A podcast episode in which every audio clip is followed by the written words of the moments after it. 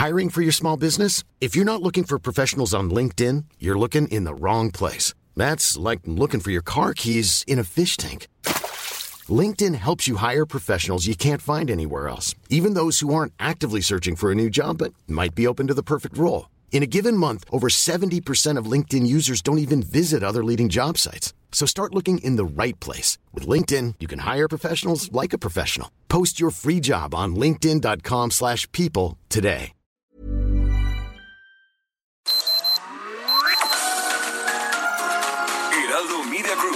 Presenta Sergio Sarmiento y Lupita Juárez.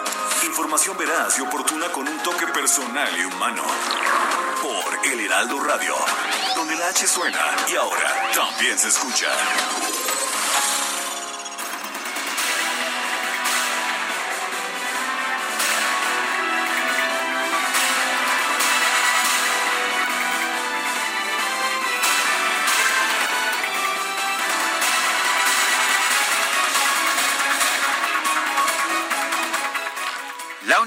Inteligencia Financiera presentó ante la Fiscalía General de la República dos denuncias contra el exgobernador de Chihuahua, César Duarte, por lavado de dinero.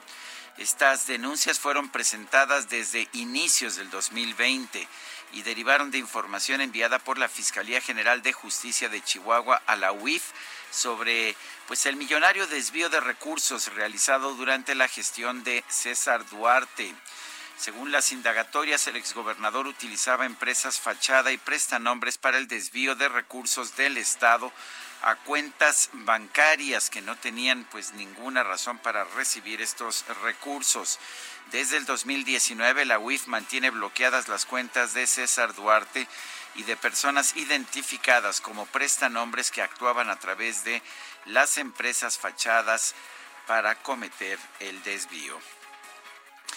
Son las 7 de la mañana, 7 de la mañana con un minuto. Hoy es viernes. ¿Qué dije? Sí, hoy es viernes. Efectivamente, digo, no tenemos aún la comprobación por parte de Itzel González, pero seguramente en unos minutos más sabremos si esto, esto se confirma. Por lo pronto, puedo adelantarle de manera preliminar que hoy es viernes 10 de julio del 2020. También puedo adelantarle que Guadalupe Juárez, Sergio Sarmiento y la mitad del equipo nos encontramos aquí trabajando en las instalaciones del Heraldo Radio. La otra mitad no crea que no está trabajando, está trabajando a la distancia, en posición remota, como dicen en la aviación comercial.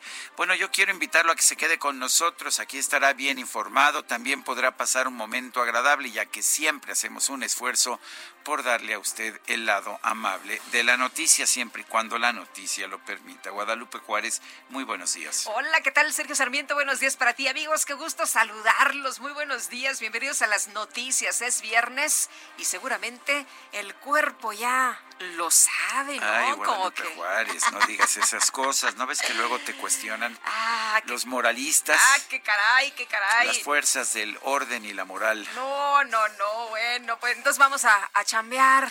Pues, ¿qué otra queda, Guadalupe? Sí. Bueno, información importante. Fíjate que ayer estuvo circulando un video, Sergio, y qué barbaridad. Se le gritaba ahí que eran unos corruptos, que no estaban haciendo bien las cosas.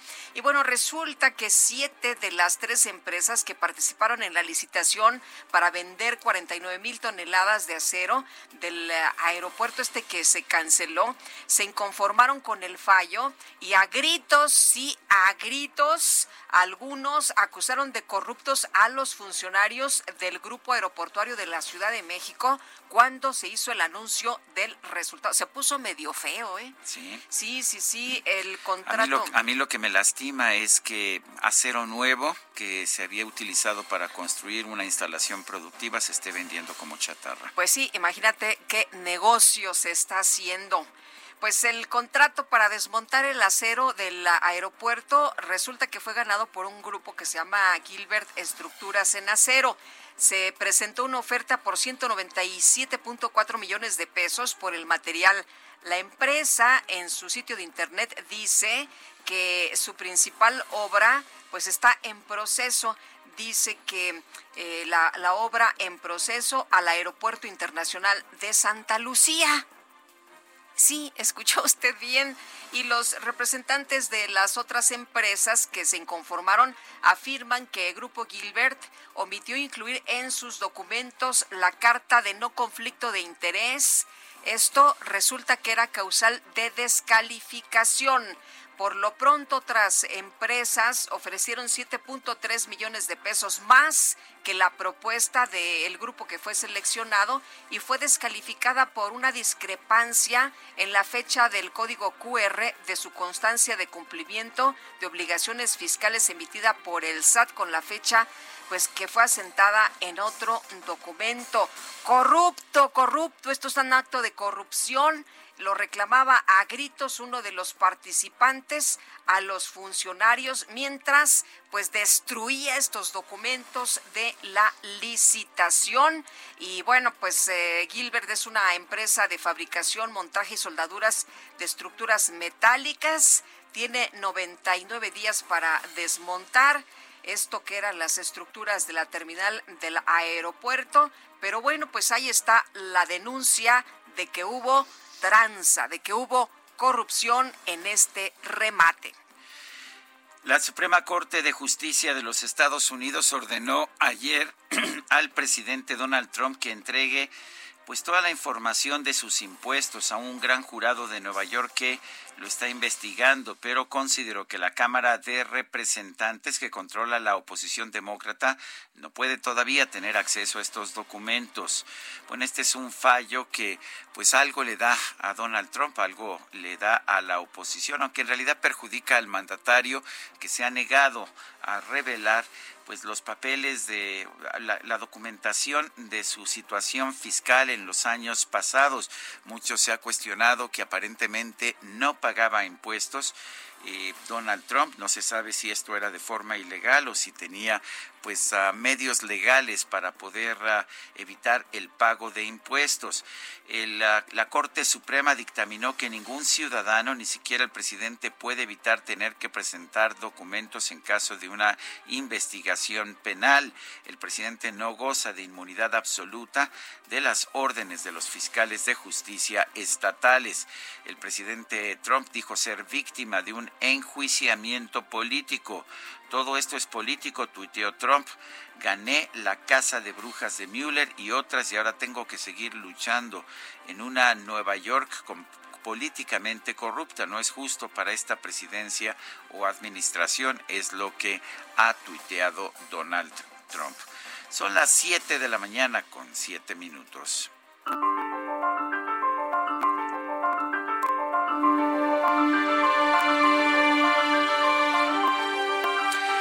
Bueno, nuestra frase del día, a ver si te suena familiar, mi querida Guadalupe. La vida te da sorpresas, sorpresas te da la vida. Ay, sí. de Rubén Blades, que aquí en México conocemos como Blades. Él utiliza la pronunciación inglesa, su padre era inglés. Rubén Blades, este gran músico de la salsa.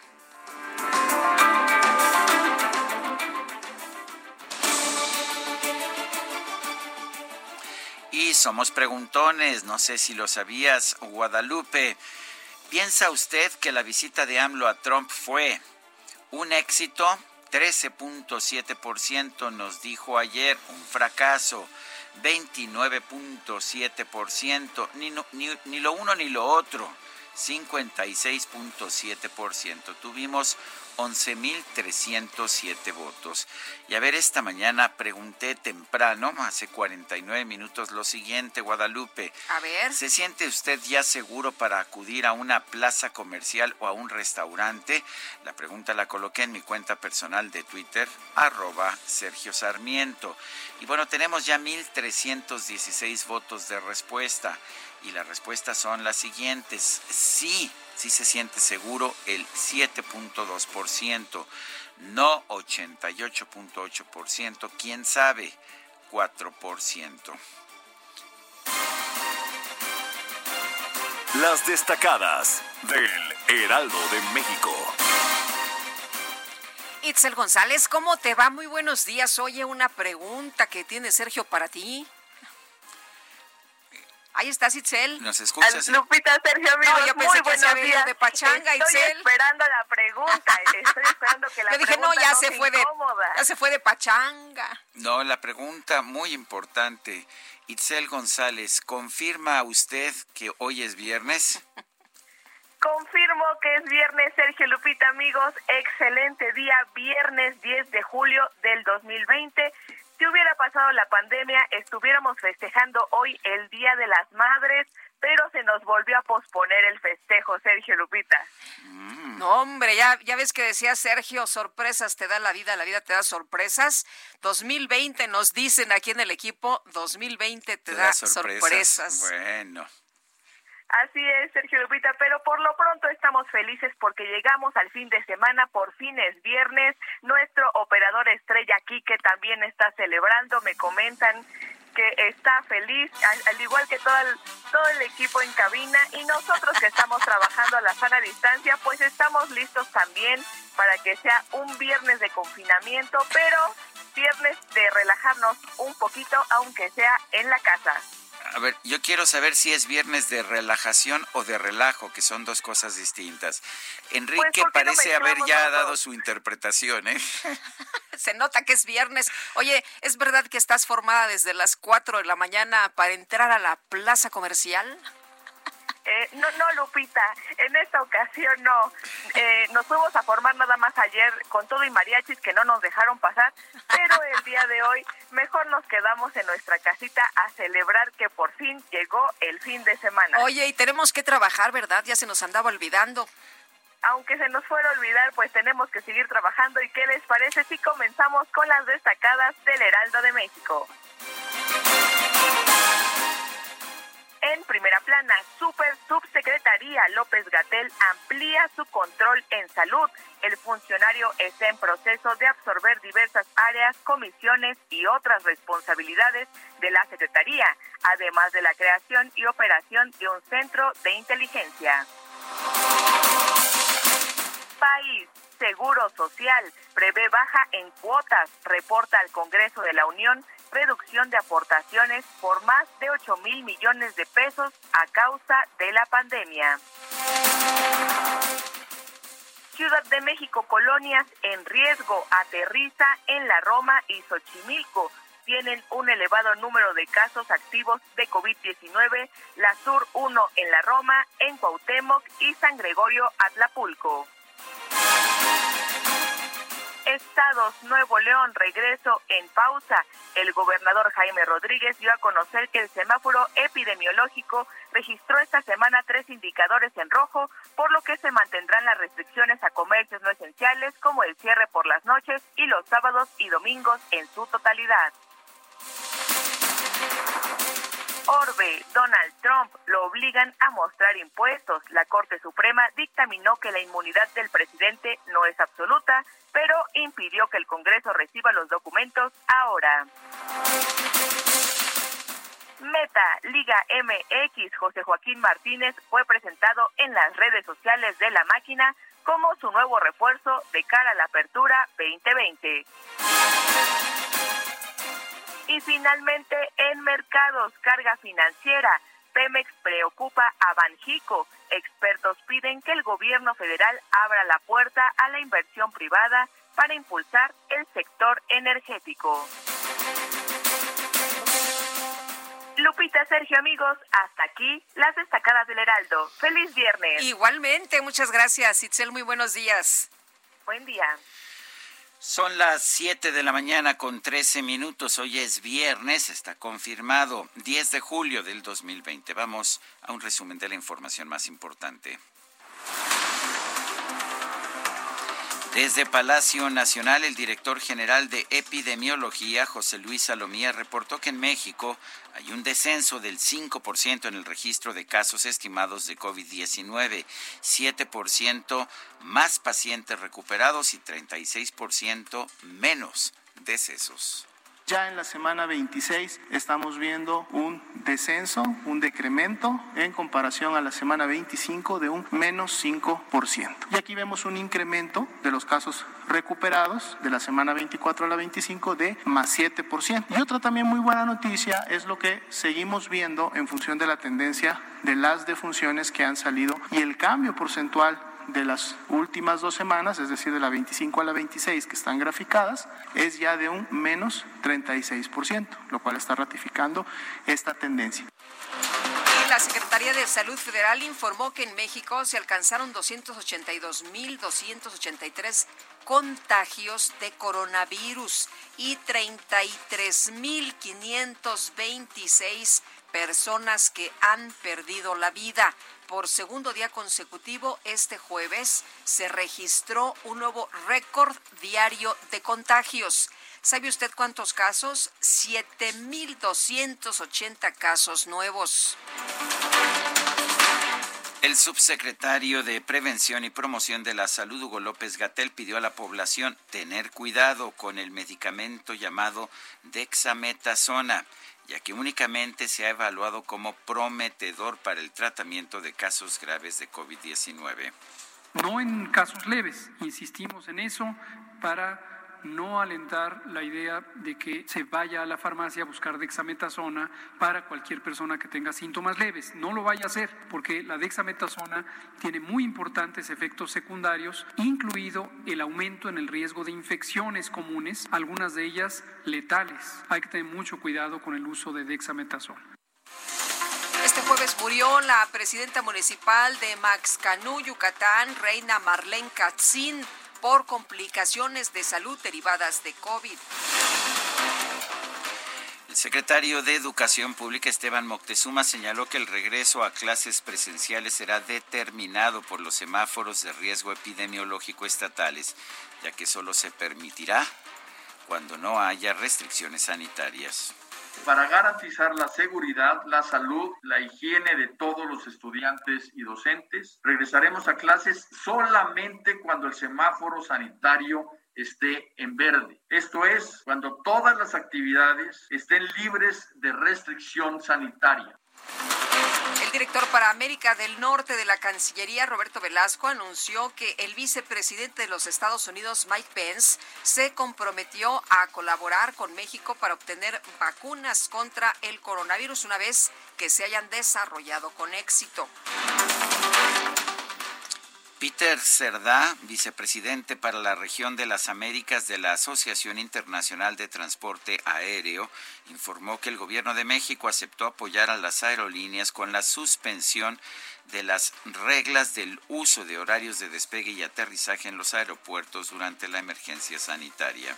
Bueno, y ante el impacto económico de la pandemia, la filial brasileña de la aerolínea LATAM Airlines solicitó la protección de la ley de quiebras de los Estados Unidos para seguir operando mientras reorganiza sus finanzas. La agencia calificadora Standard Poor's estimó que los bancos de todo el mundo van a registrar pérdidas crediticias por 2.1 billones con B, o sea, millones de millones de dólares a finales del 2021 debido a la crisis económica generada por el coronavirus. Y la presidenta interina de Bolivia, Yanine Áñez, informó que dio positivo a la prueba de COVID, por lo que se mantendrá en aislamiento por 14 días, pero seguirá trabajando desde su casa. Diosdado Cabello, titular de la Asamblea Constituyente de Venezuela, considerado como la mano derecha del presidente Nicolás Maduro, confirmó que dio positivo al COVID-19, por lo que ya se encuentra en aislamiento. En Argentina este jueves se realizaron varias protestas en contra de la cuarentena establecida por el presidente Alberto Fernández ante la pandemia de COVID. El gobierno de Italia prohibió el ingreso de viajeros provenientes de varios países, entre ellos Brasil, Chile, Panamá, la República Dominicana y Perú, por considerar que tienen un riesgo elevado de propagación del coronavirus. El director general de la Organización Mundial de la Salud, Tedros Adhanom Ghebreyesus, llamó a la unidad internacional para luchar contra la pandemia advirtió que la mayor amenaza que enfrenta el mundo no es el virus por sí mismo. ¿Sabe usted qué dijo? Que es la falta de solidaridad. La Organización Mundial de la Salud publicó nuevas directrices sobre la transmisión del coronavirus. Reconoce algunos informes sobre contagios relacionados con espacios interiores, lo que sugiere la posibilidad de transmisión del virus por partículas suspendidas en el aire. A nivel internacional, el conteo de la Universidad Johns Hopkins de los Estados Unidos reporta 12 millones 291 mil contagios y más de 555 mil muertes. Este jueves el presidente López Obrador llegó a la Ciudad de México acompañado por el canciller Marcelo Ebrard y la secretaria de Economía Graciela Márquez después de su visita a los Estados Unidos. Y ocho legisladores de los Estados Unidos del Partido Demócrata enviaron una carta al presidente López Obrador para pedirle que cumpla su compromiso de implementar las reformas laborales necesarias para acatar los términos del nuevo TEMEC. El dirigente nacional del PAN, Marco Cortés, señaló que la visita del presidente López Obrador a su homólogo de los Estados Unidos, Donald Trump, se convirtió en un encuentro de elogios mutuos y no se abordaron temas importantes como el muro fronterizo, la migración, el ambiente y el tráfico de armas y de drogas. Dijo que se había portado muy bien, ¿no? Ahí en la cena que no había mencionado el muro. No mencioné el muro, me porté muy bien, eso dijo. bueno. Él mismo sabe. Sabe, perfecto. Oye, Roberto Velasco, el director general de América del Norte de la Cancillería, afirmó que la detención del exgobernador de Chihuahua, César Duarte, no se debió al viaje del presidente López Obrador a los Estados Unidos. Dicen que fue una coincidencia. El gobernador de Chihuahua, Javier Corral, informó que el despacho de abogados que contrató para ubicar bienes de César Duarte en la Unión Americana identificó cerca de 50 propiedades susceptibles de ser embargadas. Bueno, además, Javier Corral rechazó que el arresto del exgobernador César Duarte sea un favor del gobierno de los Estados Unidos, ya que se dio por el cumplimiento de un convenio firmado por ambos países. Entonces es un proceso muy decantado, muy largo, como para decir ahora que se trata de un asunto eh, que surgió como, como si se intercambiaran favores. Es el cumplimiento de un tratado, no es un regalo, no es un favor del gobierno de Estados Unidos, es el cumplimiento de un tratado que México suscribió y que tiene en el centro del espíritu con que se adoptó el combate a la corrupción y a la impunidad. El senador del PAN, Gustavo Madero, exigió desmantelar la red de corrupción que protegió a César Duarte. Anunció que va a buscar la candidatura de su partido al gobierno de Chihuahua para continuar el trabajo de la actual administración estatal. ¿Se destapó? Ahora sí, hace mucho que no escuchábamos ese término, ¿verdad? Oye, este viernes el exgobernador de Chihuahua, César Duarte, va a comparecer ante la Corte Federal del Distrito Sur de Florida, allá en Miami, donde se le informará sobre la acusación por la que México solicita su extradición, que lo agarraron comprando una llanta, que andaba arreglando algunos carros, unos chocolatones, y bueno, pues lo agarraron ahí comprando la llanta. Vamos a estar muy pendientes. Dicen que este proceso pues no va a ser corto, que va a llevarse sus buenos meses, por ahí de seis o siete. La Unidad de Inteligencia Financiera informó que bloqueó las cuentas bancarias de 42 empresas factureras con base en una lista de personas morales que le entregó el SAT. Y elementos de la Secretaría de Marina detuvieron a Ismael N., alias el Chiquilín, y a Flavio Roberto N., alias el Basuras, identificados como dos de los principales operadores del cártel Jalisco Nueva Generación en Baja California.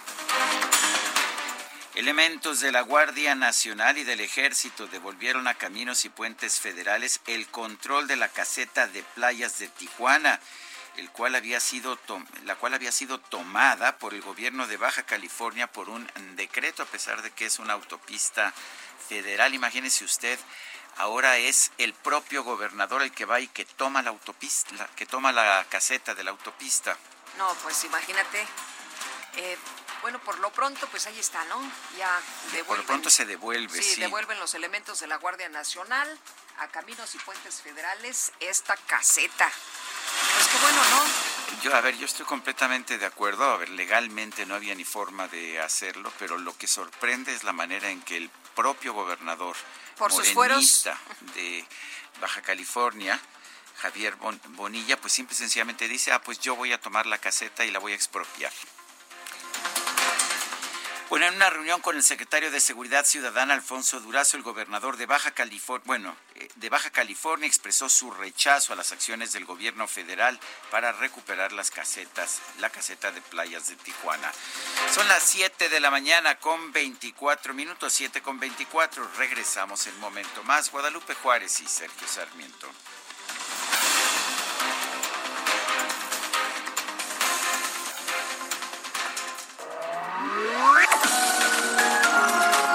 Sergio Sarmiento y Lupita Juárez quieren conocer tu opinión, tus comentarios o simplemente envía un saludo para ser más cálida esta mañana.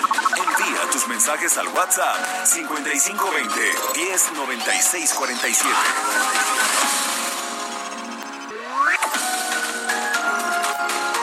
Continuamos con Sergio Sarmiento y Lupita Juárez por El Heraldo Radio.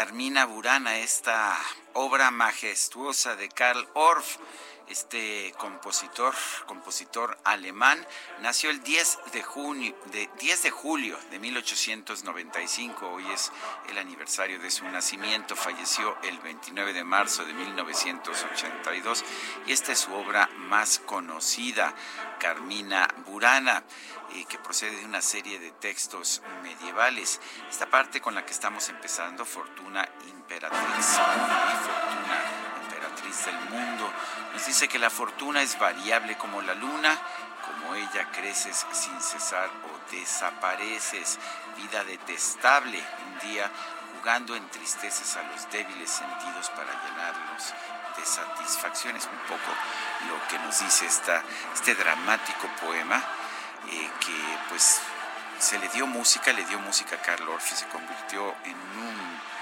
referente de la música del siglo XX. Cada año la temporada, ¿no? Este, Sergio, mucha gente muy emocionada escuchando Así es. Eh, Yo debo reconocerle a mi hermano, no sé si nos está escuchando, que de repente se pone a cantar la letra. Yo no me la sé, yo no me la sé, pero mi hermano sí se la sabe y es impresionante.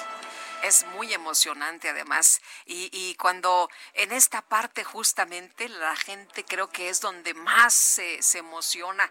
Así que qué bueno que lo estamos escuchando hoy. Sergio, quiero mandar muchos saludos y agradecer todos los mensajes el día de ayer. Ay, sí, muy festejada. Ay, sí, qué claro. cosa tan Y, bonita. y- y que aquí que no, aquí que no lo festejamos o ¿Aquí que no lo festejamos? ¿No te festejamos? no, ni yo, caso le hacemos, ni no, caso no, le ¿qué hacemos. Ah, pues tú, tú eres de mayo, ¿no? Bueno. Ya no, ya no te escuchamos, Quique. Bueno, y quiero, quiero agradecer de verdad, de, de todo corazón, Sergio, todos y cada uno de los mensajes. Muy emocionada, de verdad. Agradezco de todo, de todo corazón. Y un saludo a todos mis compañeros de la secundaria del grupo C, allá de Zacatecas. Y eh, hablando de paisanos y zacatecanos, también quiero mandarle un abrazo, mi reconocimiento, mi cariño, todo mi agradecimiento al doctor Joel Sánchez García. Le estoy muy, muy agradecida. Pues me parece bien. Hay que ser agradecidos, eso es importante. Tenemos mensajes de nuestro público. Buen día, el populismo, el gran reto que enfrenta el planeta, entre muchas desgracias, ha hecho más grave la pandemia del coronavirus. Es Rodolfo Contreras. Y nos dice otra persona, soy madre de dos gemelos de 16 años. Tengo la patria potestad autorizada por sentencia definitiva de la sala de lo familiar. Con copia certificada de la misma obtuve los pasaportes de mis hijos hace seis años. Ayer perdí tres horas en la oficina de la Secretaría de Relaciones Exteriores, ubicada en Plaza Galerías, porque no había un abogado que pudiera leer mi documento. Solicité me indicaran en qué oficina sí había un abogado y no hubo respuesta. Solicito su apoyo para que nos uh, respalde y, nos, y, y, y, no permitamos que se violen los derechos de mis menores hijos. Híjole, qué. Son las 7 de la mañana con 34 minutos. Tenemos en la línea telefónica a Marta Bárcena. Ella es embajadora de México en los Estados Unidos. Y bueno, pues uh, le tocó tener un papel distinguido en esta reunión de los presidentes Donald Trump de los Estados Unidos y Andrés Manuel López Obrador de México. Eh, Marta Bárcena, buenos días. Gracias por tomar nuestra llamada. Buenos días, Sergio. Buenos días, Lupita. Felicidades. Y oyendo la música de Carmina Burana, Sí. estaba recordando mis épocas de bailarina en la Compañía Nacional de Danza, Ah, que eso, también tenía una coreografía eh, que hizo Nelly Happy con la música de Carmina Burana. Así es. no sabía yo maravilloso. eso. Y no Sí. sabía que había sido bailarina, Marta. Eso sí da no lo sabíamos. Bueno, Sí, fui, bailé ballet clásico toda la vida y fui eh, parte del cuerpo de baile de la Compañía Nacional de Danza cuando era muy joven o como diría García Márquez, cuando era feliz e indocumentada. suena, suena maravilloso, Marta, pero ahora, ahora eres embajadora de, de México allá en los Estados Unidos, te tocó eh, pues organizar, te tocó ser testigo. Lo primero que quiero decirte es esto, esta cita se arregló con una velocidad extraordinaria. Unos días antes todavía no estaba definida y sin embargo, pues todo, todo fluyó de manera perfecta. ¿Qué, qué papel tuviste en esa, en, en, toda la parte de organización que conozco que en este tipo de encuentros, la parte logística, la parte de organización, los contactos con las autoridades, todo es un montón de trabajo. Cuéntanos, ¿cómo, ¿cuál fue tu experiencia? Pues mira, primero decirte que gracias eh, al presidente López Obrador, al canciller, tengo una embajada extraordinaria con un equipo muy bueno, eh, 90% todo del servicio exterior mexicano, con empleados locales extraordinarios. Y pues traigo yo un bagaje diplomático de haber organizado varias visitas. Entonces, cuando ya se concretó y recibimos las instrucciones, pues nos pusimos a pensar primero una serie de preguntas de cuáles eran los objetivos de la visita, eh, cuál podría ser el programa, qué cosas, preguntarle al canciller y al presidente, a ver, quieren hacer esto, quieren no, mandamos varios escenarios de posibilidades de reuniones, las restricciones sanitarias imperantes ahorita en Washington, no, no reuniones de más de 50 personas, hay que cubrir estos protocolos sanitarios para entrar a la Casa Blanca, esto nos va a llevar tantas horas, o sea, hicimos una descripción de las diferentes opciones que teníamos para eh, organizar el viaje, de los retos que teníamos, de las limitaciones de tiempo y empezamos a recibir eh, respuestas de a esas preguntas y a partir de esas respuestas y en contacto siempre bajo las instrucciones de la Secretaría de Relaciones Exteriores, como se hacen todas las visitas, empecé, empezó ya también a diseñar el programa, ¿no?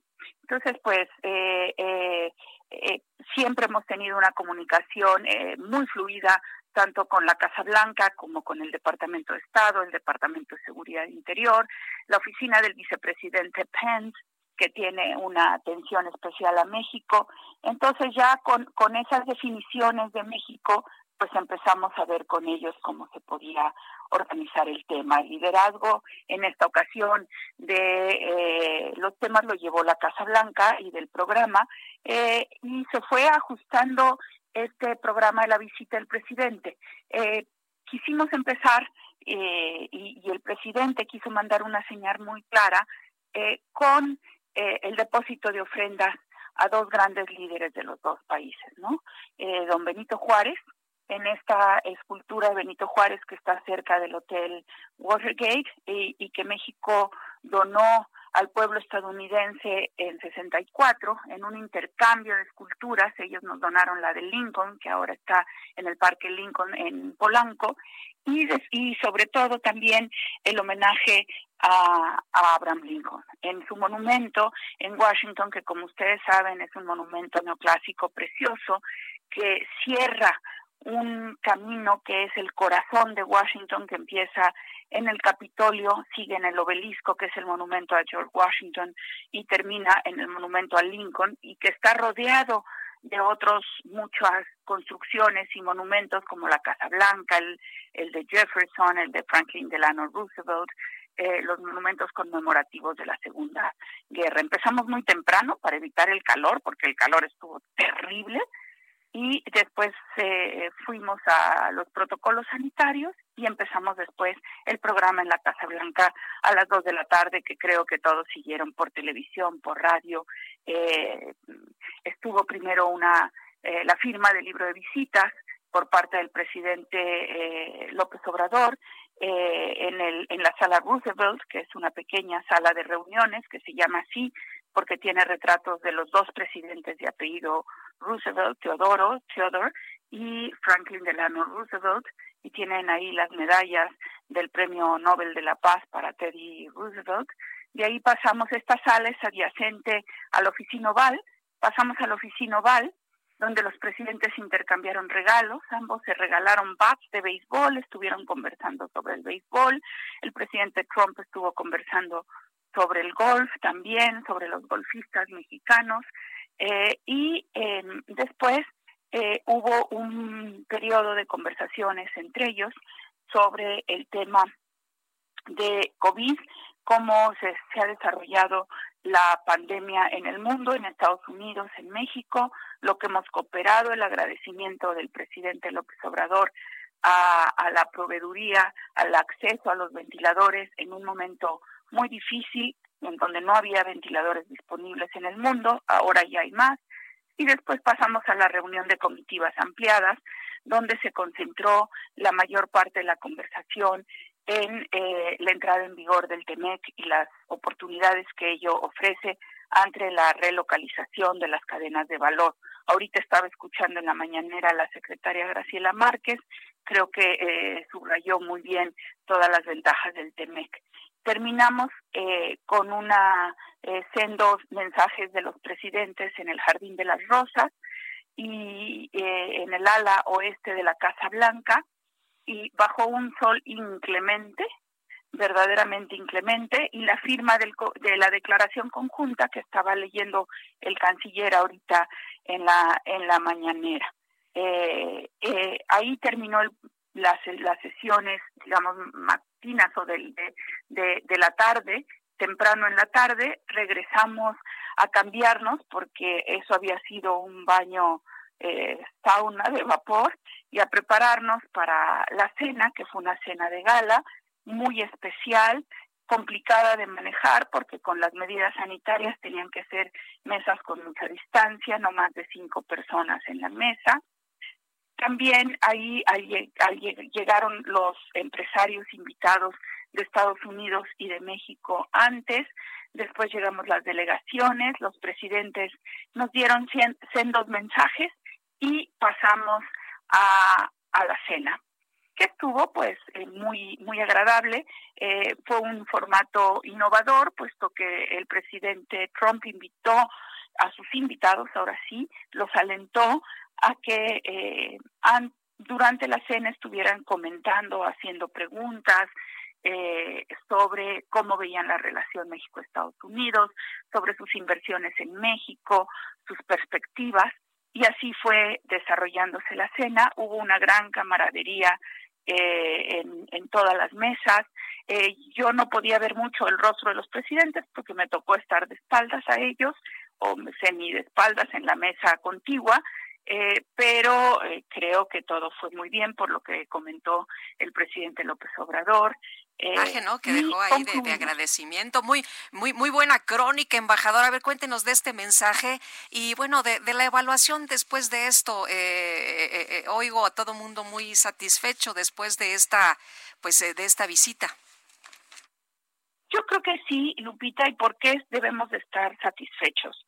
Porque como dice el presidente López Obrador, fue una visita muy favorable. Porque una visita cuando se planea, se planea con objetivos concretos. ¿Qué es lo que queremos ver en esa visita? No se deja nada al azar. Y el presidente fue muy claro, a ver, celebrar la entrada en vigor del TEMEC y, el, y, decir y, ubicar y reconocer que tenemos que hacer una gran tarea por adelante para aprovechar todas sus ventajas. Segundo, vamos a agradecer el apoyo que nos dieron en un momento crítico con los ventiladores y cómo podemos incrementar esa cooperación en materia de lucha contra el COVID. Y tres, el presidente eh, siempre reconociendo la importancia de la comunidad mexicana en los Estados Unidos tanto para los Estados Unidos como para México y en ese sentido, tú siendo zacatecana, pues sabes que la comunidad zacatecana acá es enorme y es una de las más organizadas y es eh, es un reto trabajar con ellos, pero es una delicia porque tienen muchísimas iniciativas y ahorita ese es uno de los temas que el presidente el 4 por uno, ¿no? a darle el 4 por 1 ahí lo traen, quieren como el 3 por 1 ya ya se agotó, quieren pasar ahora al 4 por 1. Estuve justamente con don Lupe Gómez, el presidente de la Federación de eh, Zatecatecanos, con los que encabezan Fuerza Migrante y tengo instrucciones del presidente de seguir trabajando con ellos, obviamente siempre con la Secretaría de Relaciones Exteriores y con todas las secretarías que está, y los gobiernos estatales que están involucrados y que tienen tantos migrantes en Estados Unidos. Marta, durante la visita se dio a conocer la detención de César Duarte, el exgobernador de Chihuahua, allá en el estado de Florida. ¿Hubo alguna relación entre una cosa y la otra? O cuéntanos eh, qué tipo de acciones había tomado ya el gobierno mexicano para lograr esta captura. Bueno, el gobierno mexicano desde hace varios años había presentado a solicitud justamente también de, la Fiscalía de Chihuahua varias eh, solicitudes de detención con fines de extradición eh, eh, respecto al exgobernador César Duarte. algunas de esas solicitudes tenían algunos problemas de carácter técnico. Entonces, el gobierno del presidente López Obrador eh, volvió a presentar una solicitud de detención con fines de extradición eh, y eh, esas solicitudes se presentan a través llegan de la de México son elaboradas por el México por la Fiscalía General de la República en contacto en este caso tengo entendido con la Fiscalía de Chihuahua llegan a la embajada el embajador en turno, en este caso fui yo, firma una nota, eh, una nota diplomática dirigida al Departamento de Estado, anexando toda la investigación y con la solicitud formal de detención de, extradición. Eh, esa nota se fue al Departamento de Estado, el Departamento de Estado la revisa, ve eh, su contenido jurídico, ve que desde el punto de vista jurídico progrese o no, y lo manda al Departamento de Justicia. En todo ese proceso hay un seguimiento muy puntual, yo diría así semanal, de parte de la embajada con las autoridades estadounidenses viendo cómo van las cosas, qué se está haciendo, etcétera, y también por parte de la Cancillería en México con la embajada de Estados Unidos en México. Una vez que está en el Departamento de Justicia, el Departamento de Justicia estudia el caso y entonces pide las órdenes judiciales eh, pertinentes y considera que el caso eh, está bien fundamentado. Y entonces ya empieza un proceso judicial, digamos, bajo la orden del juez, empieza ya un, proceso eh, pues de búsqueda de la persona que para la que se ha solicitado la extradición. Y en ese proceso, pues digamos que no no hay una no no se inmiscuye el ejecutivo, es ya algo compete a, a, un proceso legal que empieza ahí. Entonces, eh, pues eh, ahí sí no nos informan nunca cuándo van a detener a alguien. Nada más nos dicen ya ya está, eh, estamos en el proceso, estamos en el proceso, etcétera, y se dio la detención provisional con fines de extradición en Miami. Ahora lo que empieza ya es la parte de presentación ante el juez y ya un juez decidirá si la extradición procede o no. Sí, no es que lo vayan a extraditar necesariamente de inmediato. Empieza un proceso legal porque está detenido con fines de extradición y todavía estamos en ese en ese proceso como como lo anunció la Fiscalía General de la República, que es la autoridad a la que compete anunciar oficialmente estos temas, lo anunció el día de la visita del presidente alrededor de las 18 horas. Eh, ha iniciado el proceso legal, eh, Sergio. Muy bien. Marta Bárcena, embajadora de México en los Estados Unidos, gracias por hablar con nosotros a las órdenes y, gracias y sigamos ahí con los zacatecanos y disfrutando la buena música Bueno, a ver, a ver si los chilangos no nos ponemos celosos, pero bueno, gracias Marta, como siempre. Yo soy veracruzana, pero casi chilanga de tanto vivir en la tantos años de vivir en la Ciudad de México. Bueno, muy bien, gracias. Hasta luego. Bueno, y Sergio, otro tema también importante. Fíjate que el embajador de los Estados Unidos en México, Christopher Landau, afirmó que el gobierno de los Estados Unidos ya respondió a esta nota diplomática que envió la administración del presidente López Obrador para solicitar información sobre este operativo rápido y furioso por el que se acordarán nuestros amigos. Se introdujeron armas a nuestro país, pero pues no ha habido eh, información a este respecto y vamos a, a seguir platicando con el doctor Jesús Él es profesor de la Facultad de Ciencias Políticas y Sociales de la UNAM, especialista en seguridad nacional y tráfico de armas con eh, énfasis bilateral México-Estados Unidos. Doctor, ¿cómo está usted? Muy buenos días. Hola, ¿qué tal, Lupita? Buenos días a ti y a nuestro querido Sergio. Gracias, Jesús. A ver, cuéntanos en, primer lugar, eh, ¿cómo ves la respuesta del embajador Landau, eh, sobre todo en el momento que estamos viviendo? Parece que hay una especie de luna de miel entre el gobierno de México y el de, el de los Estados Unidos. Sí, definitivamente la respuesta del embajador Landau ha dado cuenta de una afirmación que esperábamos ya desde la semana anterior. Sin embargo, pues no hay detalles, no hay un seguimiento puntual sobre los requerimientos que estableció la propia Cancillería.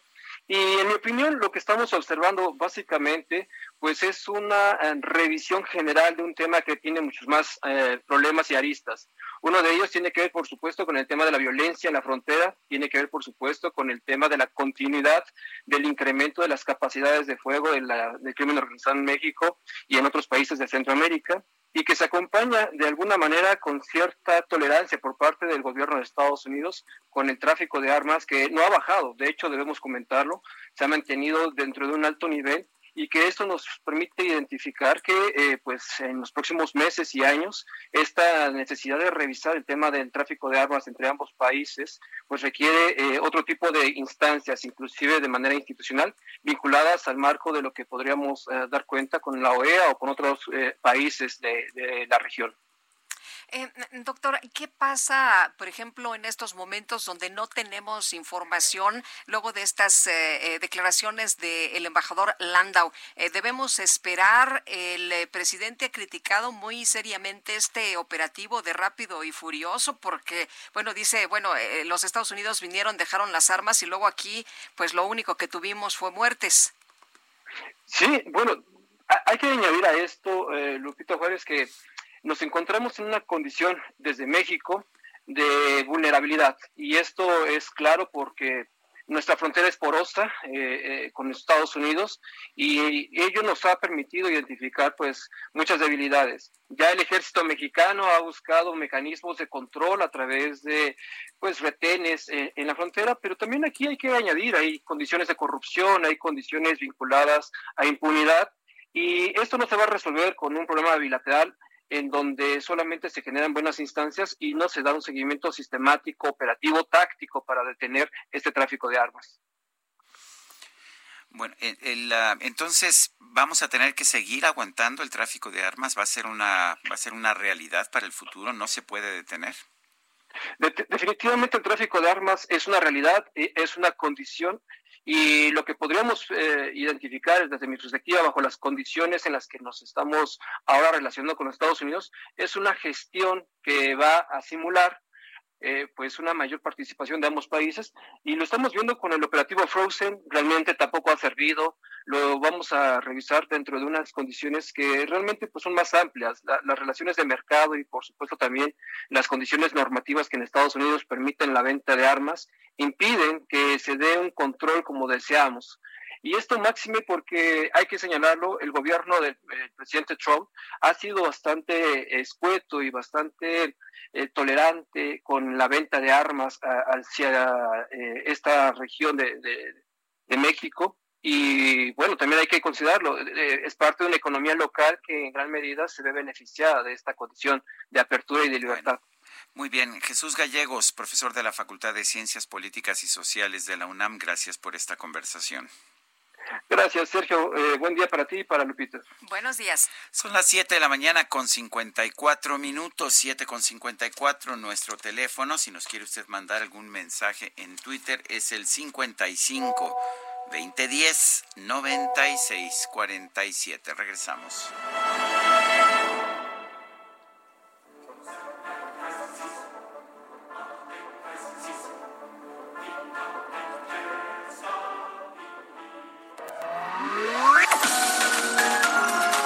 Sarmiento y Lupita Juárez quieren conocer tu opinión, tus comentarios o simplemente envía un saludo para ser más cálida esta mañana. Envía tus mensajes al WhatsApp 5520 109647.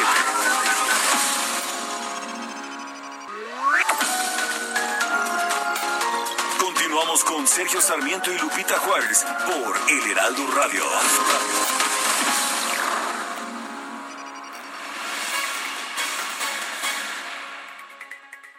Amigos del Heraldo Radio, es un gusto como siempre saludarlos y comentarles que Hoteles Riu está de regreso elevando sus protocolos sanitarios en todos sus hoteles. Por eso trae para todos la venta exclusiva de verano para que aprovechemos 10% de descuento más 10% extra en tarifa no reembolsable en las mejores playas de nuestro México. Ahora, viajen tranquilos con el seguro médico de viaje gratuito por hasta 30 mil euros. Exclusivo, claro está, de Riu.com Además, tienen la opción de cancelación y es 100% gratuita. Reserven, yo les invito a que reserven porque tienen solo hasta el día de hoy, 10 de julio, con el precio más bajo y disfruten el verano con el mejor todo incluido, solo en Hoteles Rio. Gracias. Para Lupita Juárez, tu opinión es importante. Escríbele a Twitter en arroba Lupita Juárez H.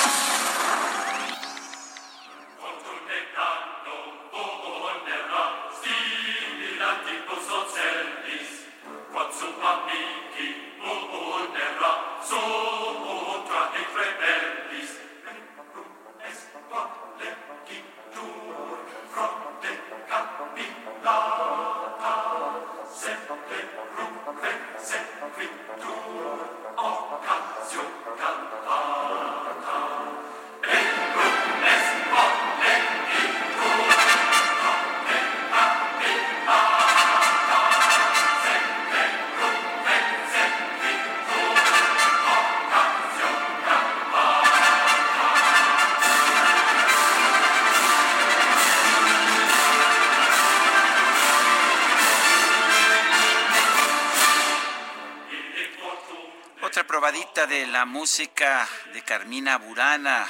Es música de la inspiración de Karl Orff, quien nació el 10 de julio de 1895. Esto es Fortuna, también dentro de la serie Fortuna Imperatrix Mundi, es Fortune Plango Vulnera. Es el lamento de las heridas que trae consigo la fortuna. Carmina Burana, aquí en el Heraldo Radio.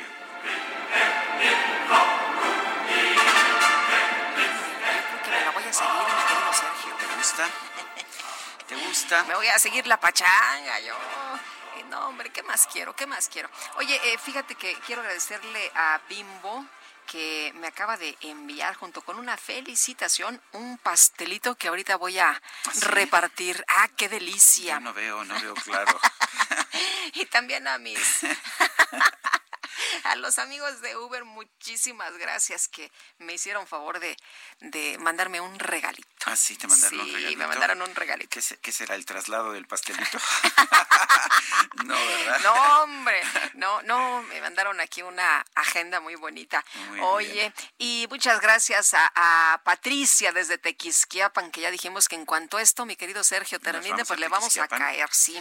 Bueno, a ver, otra persona nos dice, el día 6 de julio recibo una llamada a las 19 con a las 19 horas con 22 minutos del personal de la Secretaría de Bienestar que tengo que presentarme personalmente para el pago de los dos bimestres en la oficina de Telecom el miércoles 15 de julio del 2020 a las 12 horas. Y si no voy ese día, mi dinero desaparece, no me lo guardan, alguien se lo roba.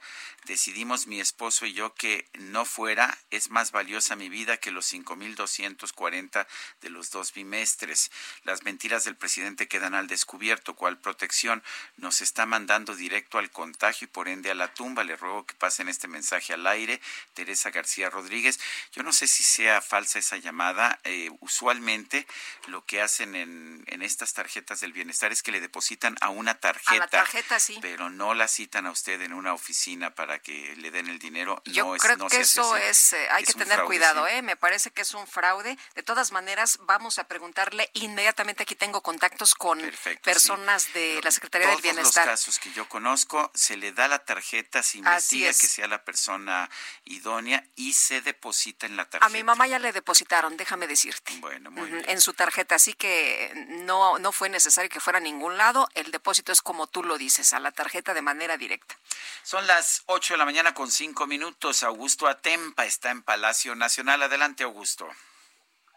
Sergio Lupita, muy buenos días. Pues el presidente inició su conferencia mencionando que pues, la visita a Estados Unidos fue una visita favorable para la nación agradeció a los paisanos que hicieron acto de presencia en Washington, se representó al pueblo de, México con decoro y responsabilidad, fue lo que dijo, agradeció también a los empresarios mexicanos que acompañaron al presidente y a aquellos que manifestaron desde antes del encuentro pues el respeto hacia el gobierno. El tratado ayudará mucho a los trabajadores y empresarios. López Obrador expuso que este tratado entra en un momento oportuno porque se requiere reactivar la economía que ha sido afectada por la pandemia. El presidente dijo que en el anterior tratado pues fue perdiendo presencia México en cuanto a su economía con el resto del mundo. Y dijo que pues con este nuevo tratado eh, se buscará disminuir el déficit eh, de compra, es decir, el déficit eh, que consumen los tres países y ahora se producirá lo que se consume aquí en América del Norte para que haya un mayor consumo y el dinero se quede en América del Norte. Respecto al tema laboral, el presidente expuso que se buscará beneficiar a los trabajadores, se buscará que haya democracia sindical y que no haya abuso por parte de las empresas, o de lo contrario, habrá sanciones para ellas.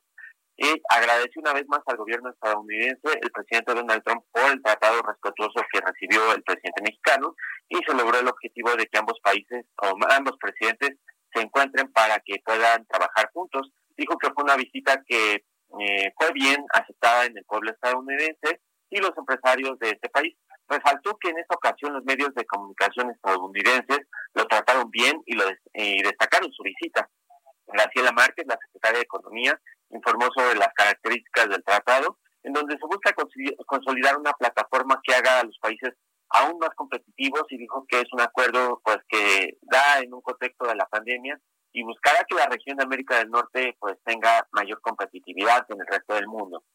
Transformará a México con una mayor inversión, mayor empleo, mayores oportunidades para las pymes, eh, que buscarán que estas pequeñas empresas ingresen al campo comercial en América del Norte.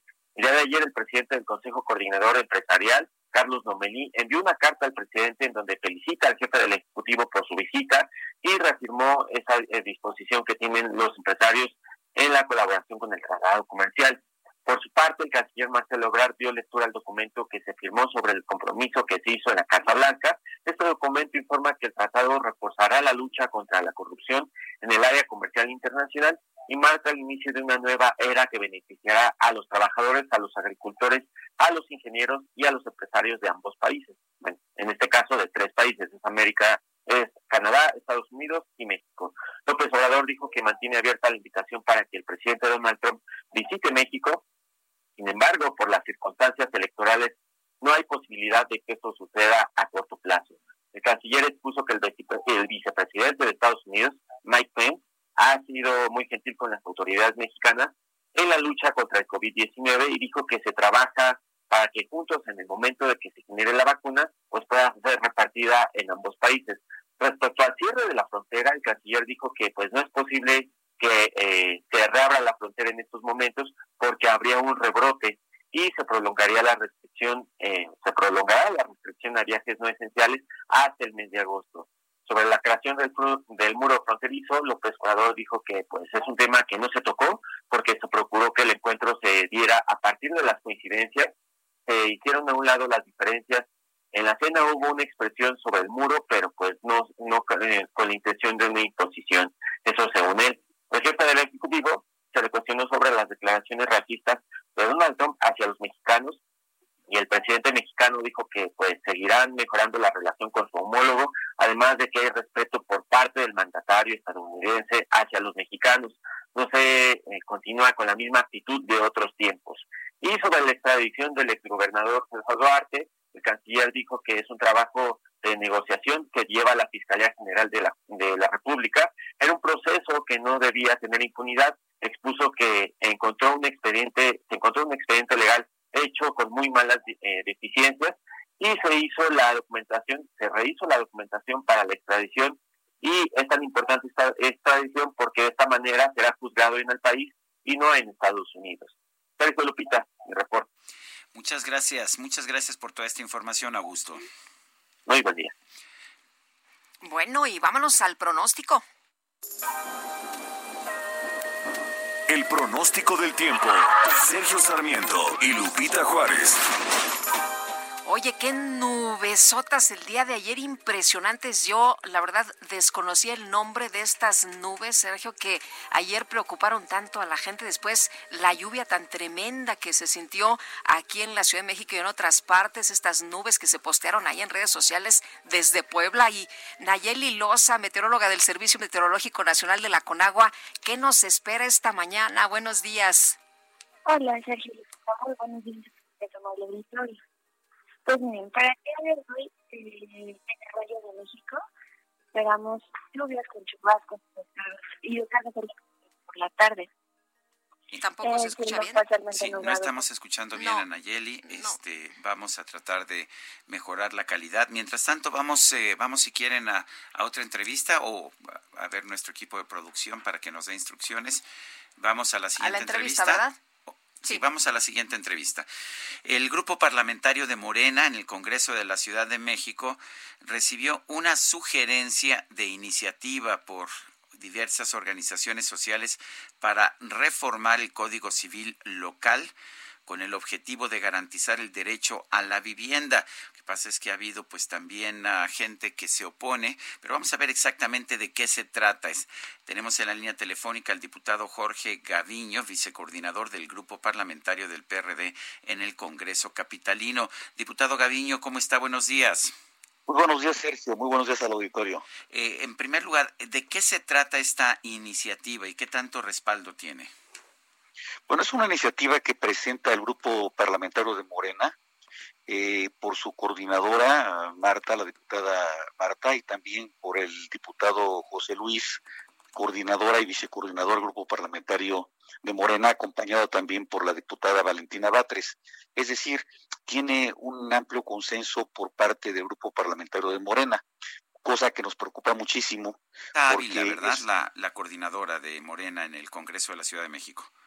Sí, efectivamente. La, la presenta ella y también el vicecoordinador.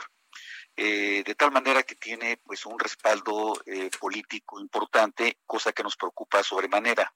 Es una iniciativa, a nuestro juicio, inconstitucional, una iniciativa que niega la, a la propiedad privada, eh, está obligando a rentar en un plazo mínimo de 30 años mínimo, violenta la libertad contractual, no habla de temporalidad, eh, aparentemente es para apoyar los efectos de la pandemia, sin embargo es una ley general abstracta y permanente que va a permanecer en el tiempo si se aprueba.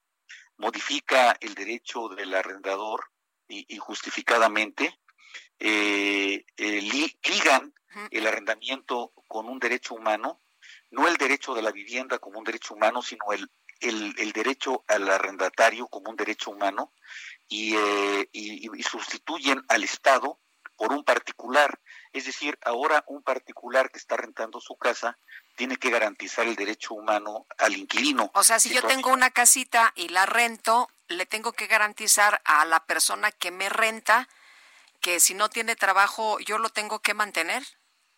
Pues si no, si no tiene un, contrato de arrendamiento, eh, dice la iniciativa que si no tiene un contrato de arrendamiento, entonces no lo puede sacar a la persona.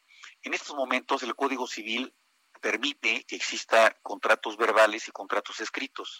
Con la iniciativa, si no se tiene un contrato escrito, no se puede eh, ejercer el derecho de desalojar al inquilino.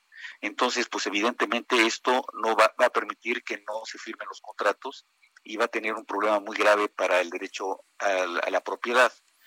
Eh, si el contrato no está por, eh, por escrito, impide la procedencia del juicio de desocupación. Eso es una situación muy grave. También luego el depósito lo está limitando a un mes eh, quitando garantías al arrendatario. Eh, es contradictorio porque por una parte señala que el inquilino, si no existe contrato, no, lo, no puede lanzar al, al, al, inquilino. Y si se tiene y si no se tiene el contrato, basta con la protesta de decir verdad con el inquilino para que se ejerza una acción en contra del arrendatario. Entonces, eh, pues es una, es, un, es una iniciativa que pone en riesgo la propiedad privada, que impide el desalojo y que además eh, tiene efectos retroactivos para la gente que ya tiene los contratos, porque finalmente no es solamente para la gente que va a firmar un contrato eh, en el futuro, sino que inclusive tendría efectos para los las personas que ya firmaron un contrato. Entonces es una situación también inconstitucional eh, prohíbe pedir garantías inmobiliarias, es decir, ya no podría pedir las personas que van a rentar eh, que su inquilino tenga un aval con propiedades. Eh, entonces también... todo esto haría muy, muy riesgoso el alquilar una vivienda, una, alquilar, algo para, para vivienda. ¿No se dan cuenta de que esto significaría que ya nadie querría pues ofrecer vivienda para alquilar? Sí, efectivamente inhibe eh, la vivienda en renta de esta manera porque si no se tiene garantías de conservar la propiedad y hay riesgo de que no podemos lanzar al inquilino, esto eh, eh, a la larga va a perjudicar a todos los inquilinos porque no va a haber pues una oferta suficiente de vivienda en renta y por ende van a, subir las, las, las, rentas porque es más riesgoso. Entonces, es un asunto que es una ley regresiva, una ley eh, que, que, pone en riesgo la, la, propia propiedad en la Ciudad de México. Eh, Jorge, esto es lo que se platicaba hace apenas unos días que nos alertaba el ex procurador Morales Lechuga. ¿Es exactamente lo mismo? Eh, bueno, eh, es, todavía más complicado porque el, el procurador, el ex procurador habló del artículo 60 del artículo de la Ley de Derechos Humanos que, que, que por fortuna logramos revertir. Eh, inclusive pues la jefa de gobierno tuvo ahí este una opinión que también obligó a los diputados de Morena a tomar una decisión este cambiando la, la, ley que ya se había aprobado eh, pero también el día de hoy eh, el ex procurador saca un artículo en ese sentido, eh, poniendo también en alerta que, está en riesgo la propiedad privada si, si es que, prospera esta, esta ley que reiteró regresiva. No va a apoyar a los inquilinos, simplemente va a perjudicar a todos. Ahora aquí lo, lo, lo, significativo es que tiene el apoyo de Morena. Morena tiene mayoría para, para impulsar esta ley en caso de que lo quiera hacer, ¿no es así? Efectivamente, ese es el riesgo y, la llamada de atención que estamos haciendo, porque no lo presentó cualquier diputada o diputado de Morena, lo presentó la coordinadora y el vicecoordinador, y también eh, la diputada Batres, que es la presidenta de la Comisión de Hacienda, de tal manera que eh, pues se entiende que están los tres grupos de Morena representados en estos tres diputados, y ese es lo que nos pone en alerta máxima, y, estamos haciendo nosotros un llamado eh, a todos los compañeros diputados pero también pues a la población en general para que revisen esta iniciativa y se pueda dar reversa y no y no prospere. Jorge, ¿cómo ves esta situación justamente de que se eche para atrás? Pues yo, yo tengo esperanzas de que sí, porque finalmente yo siento que, que el propio gobierno de la ciudad eh, tendría que dar una opinión al respecto. Eh, estamos hablando de que se están oponiendo los desarrolladores inmobiliarios, se están oponiendo pues los notarios, eh, varios magistrados nos han manifestado su opinión contraria a esta iniciativa, los propios, los que las sociedades financieras que dan hipotecas, es decir, pues es una es una iniciativa que en estos momentos no abona a la tranquilidad financiera y mucho menos al derecho de propiedad. Bueno, pues yo quiero agradecerle, diputado Jorge Gaviño, vicecoordinador del Grupo Parlamentario del PRD en el Congreso Capitalino, el haber conversado con nosotros. Este, muchas gracias, el agradecido soy yo y agradezco mucho a Sergio y Lupita su atención. gracias, hasta luego. Y vámonos con el químico.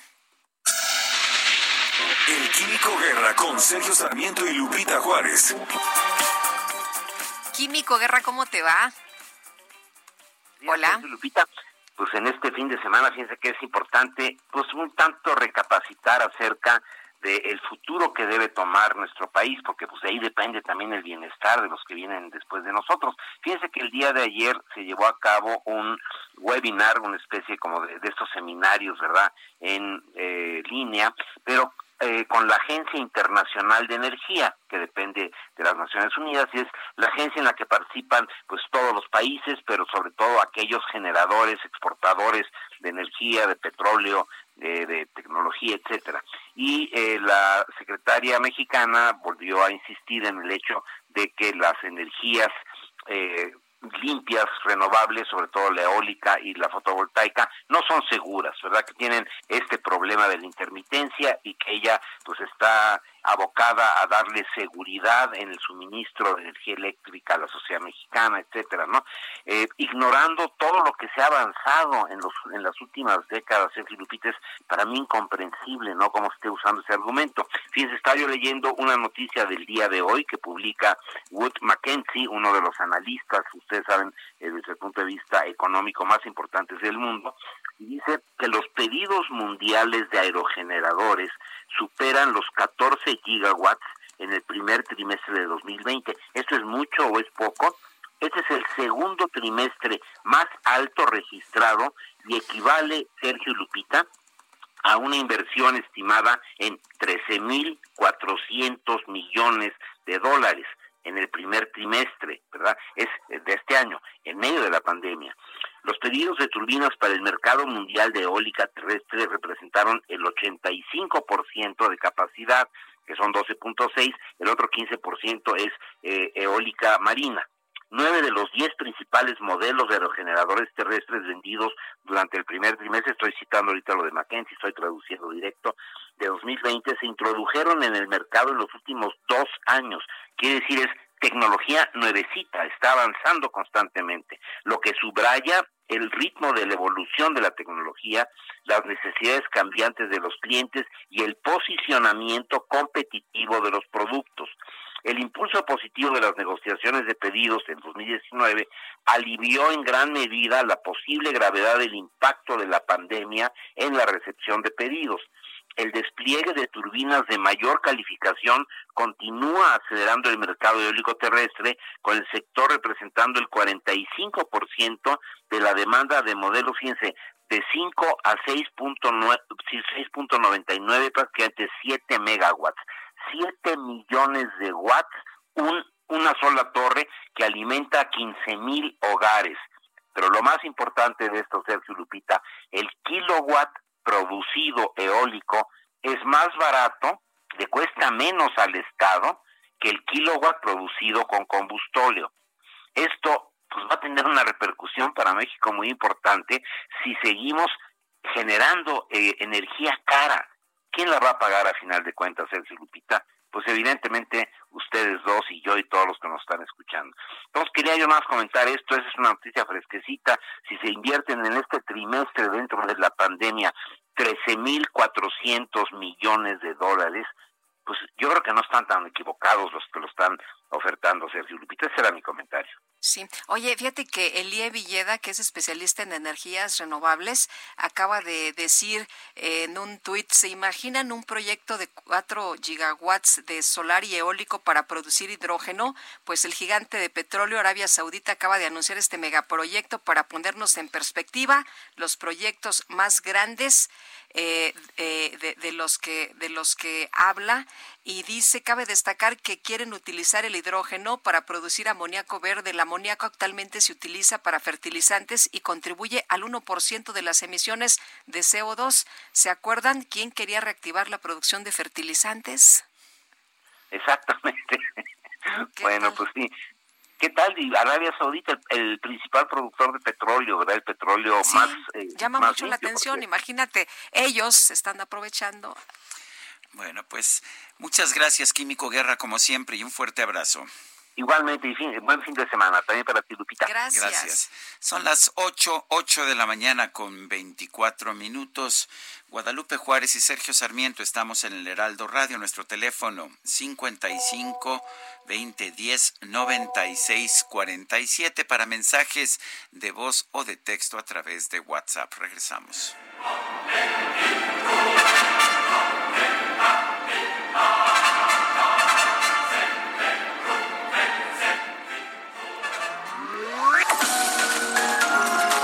Sergio Sarmiento y Lupita Juárez quieren conocer tu opinión, tus comentarios o simplemente envía un saludo para ser más cálida esta mañana. Envía tus mensajes al WhatsApp 5520 109647.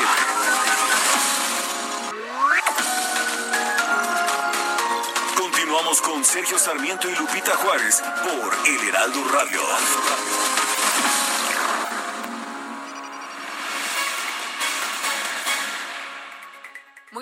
Amigos, gracias por estar aquí con nosotros, con Sergio y Lupita. Y pongan atención, porque vamos a hablar del termómetro infrarrojo digital. Me cuesta un poquito de trabajo eso de infrarrojo digital, pero Adri Rivera Melo nos tiene que explicar de qué se trata. Adri, buenos días, adelante. Muy buenos días para ti y para todos nuestros amigos, mi querida Moni.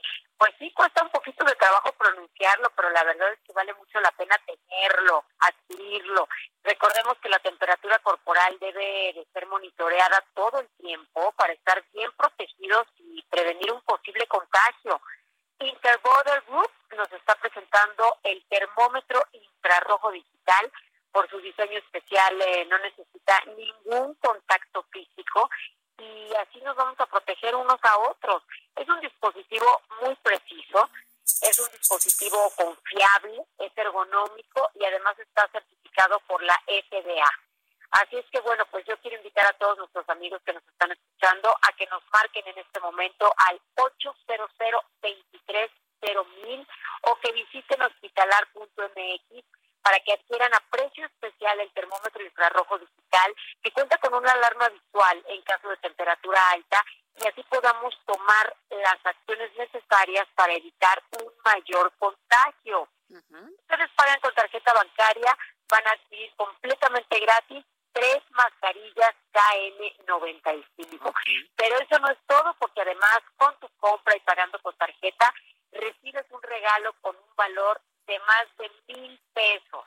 Todo esto lo estamos ofreciendo el día de hoy llamando al 800 23 mil para que ya empiecen a marcar en este momento visiten hospitalar.mx también. Claro que sí, y es momento, amigos, de tomar acciones necesarias para evitar mayores contagios. Y qué mejor tener este termómetro infrarrojo digital, tal y como lo acabamos de escuchar de parte de Adri Riveramelo. Ya para irnos, de nueva cuenta el teléfono para que marquen nuestros amigos. Claro que sí, Moni, es el 800 mil, repito, 800 mil. Marquen en este momento para que adquieran su termómetro infrarrojo digital. Y esa súper oferta. Muchas gracias, Adri. Buen día, gracias. Buenos días, adiós. Continuamos. Jaque Mate con Sergio Sarmiento.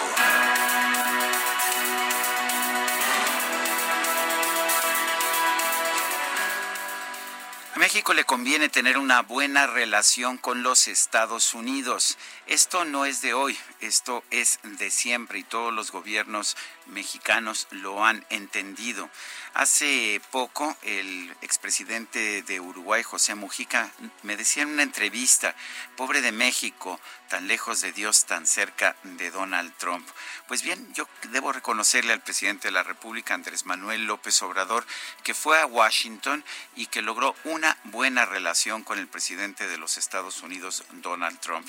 Trump no es el mejor presidente de los Estados Unidos, bien puede ser el peor de toda la historia pero precisamente porque es errático, volátil, irascible, nosotros tenemos que tener una buena relación con él. Al mismo tiempo, tenemos que construir una buena relación también con el candidato del Partido Democrático, Joe Biden, y con todos los militantes de ese partido democrático con el que en realidad siempre el gobierno de México ha tenido mejores vínculos. Pero yo estoy absolutamente convencido de que la visita del presidente López Obrador a Washington fue un acierto porque logró una cercanía personal que por lo pronto nos protege de un presidente que ha sido realmente muy problemático para México y para el mundo. Yo soy Sergio Sarmiento y lo invito a reflexionar.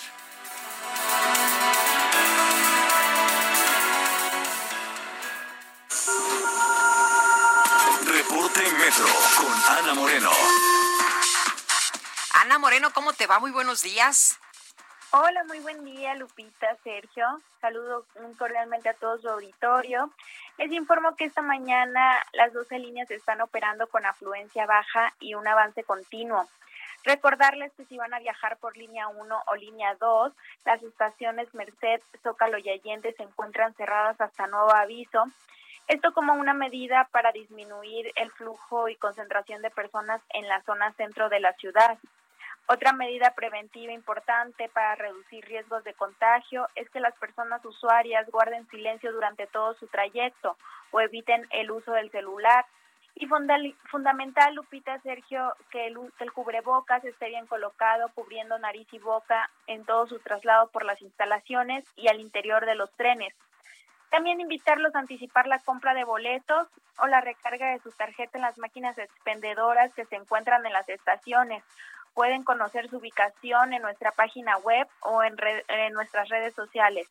Y sugerirles a nuestros usuarios que en temporada de lluvia anticipen su viaje ya que por seguridad eh, se disminuye la marcha de los trenes y el tiempo de traslado puede aumentar al doble. Esta es la información hasta el momento. Excelente fin de semana. Oye, Ana, una pregunta. ¿Desde hace cuánto tiempo está la medida esta de que no cantes en el metro, de que no grites, de que no hables?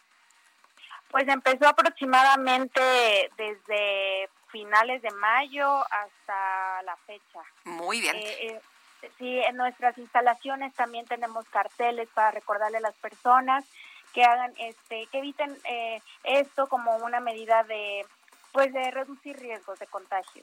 Muy bien, pues muchas gracias, Ana. No, muchas gracias a ustedes, Lupita. Hasta, bueno, hasta luego, muy buenos días, Ana Moreno. Y muy importante, ¿no, Sergio? Esta medida que ahora nos dicen es sumamente importante, ahora que los científicos dicen que esto pues eh, queda en el aire, eh, es una medida que el metro ya había establecido desde hace unos meses. Bueno, y ayer se registraron más de 7 mil casos confirmados por COVID-19 en México. Gerardo Suárez, cuéntanos.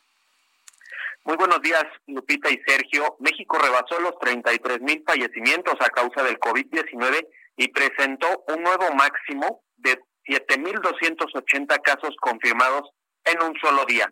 Hasta anoche se acumularon 33.526 defunciones y más de 282.000 casos confirmados, de acuerdo con el informe técnico de la Secretaría de Salud. En comparación con las cifras del día anterior, notificaron 730 muertes y 7.280 casos que se confirmaron en las últimas 24 horas. Sobre estos incrementos, el subsecretario de Prevención y Promoción de la Salud, Hugo López Gatel, insistió en que no representan un impacto fuerte porque la epidemia ha perdido velocidad. Y en otro tema, la Subsecretaría de Prevención y Promoción de la Salud, que encabeza el doctor López Gatel, está en proceso de transformarse en una Subsecretaría de Salud Pública con mayor control y peso al absorber diversos centros, comisiones nacionales y otras áreas de la Secretaría de Salud. Un ejemplo es el proyecto que se inició desde el año pasado para crear la Comisión Nacional de Salud Mental y Adicciones, que sería parte de esta nueva subsecretaría. Para ello se fusionarán la Comisión Nacional contra las Adicciones, la CONADIC, los Servicios de Atención Psiquiátrica, SAP, y el Secretariado Técnico del Consejo Nacional de Salud Mental. En la actualidad, la CONADIC y los Servicios de Atención Psiquiátrica operan sin estar subordinados a alguna subsecretaría de salud. Este es mi reporte, Lupita y Sergio. Muy bien, pues gracias, gracias por esta información, Gerardo. Buen día. Buen día, Gerardo. Y la Secretaría de Comunicaciones y Transportes considera otorgar planes de crédito a las aerolíneas para minorar los efectos de la pandemia. ¿Y en qué consistirán? Everardo Martínez, cuéntanos. Muy buenos días. Hola. Everardo Martínez, adelante.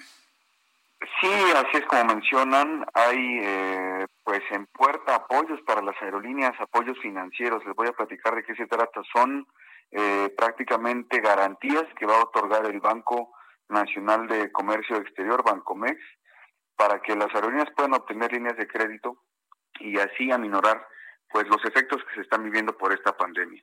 Para platicarles un poco, Sergio Lupita, eh, las aerolíneas están enfrentando pues uno de los panoramas quizás más oscuros de esta pandemia porque el tráfico de pasajeros entre entre abril y mayo pues se redujo 96%. Estamos hablando de que prácticamente se quedaron sin clientes eh, tanto nacionales e internacionales y entonces no tienen cómo hacer frente pues a sus obligaciones salariales, de deuda financiera, de arrendamiento de aviones, también de, de consumo de combustible, eh, mantenimiento que está en dólares. Además, ustedes saben que el dólar pues eh, se ha encarecido respecto al peso. Entonces, esta situación de las aerolíneas, ayer el secretario de Comunicaciones y Transportes en un recorrido en el Aeropuerto Internacional de la Ciudad de México dijo que pues están negociando apoyos, no rescates. Dice que no se va a rescatar ninguna aerolínea porque los rescates se van a seguir pagando, pero los apoyos sí. Y para eso vamos a tener eh, pues eh, eh próximamente noticias del Banco Nacional de Comercio Exterior que pues se podrían anunciar eh, estas garantías para las aerolíneas. Sergio Lupita, esta es la información. Obviamente el turismo pues es uno de los sectores más eh, golpeados. Vamos a seguir reportándolo en el Heraldo de México. Muy bien, pues muchas gracias por este pues, reporte importante, Berardo. Muy buenos días. Buenos días a los dos. Hasta luego y pues de las más sufridas, ¿no? Estas eh, empresas, las aerolíneas. toda la industria de la aviación comercial, no solamente en México, sino en el, mundo, pero a ver, ya se ya se declaró en quiebra en los Estados Unidos Aeroméxico, Interjet fue rescatada eh, porque andaba pues virtualmente ya con problemas muy serios y así está la situación, pero además estamos viendo quiebras de distintas aerolíneas internacionales. Eh, por, lo por lo pronto, ayer, ayer hubo una tormenta que afectó a nueve alcaldías de la Ciudad de México. Carlos Navarro nos comenta. Adelante, Carlos.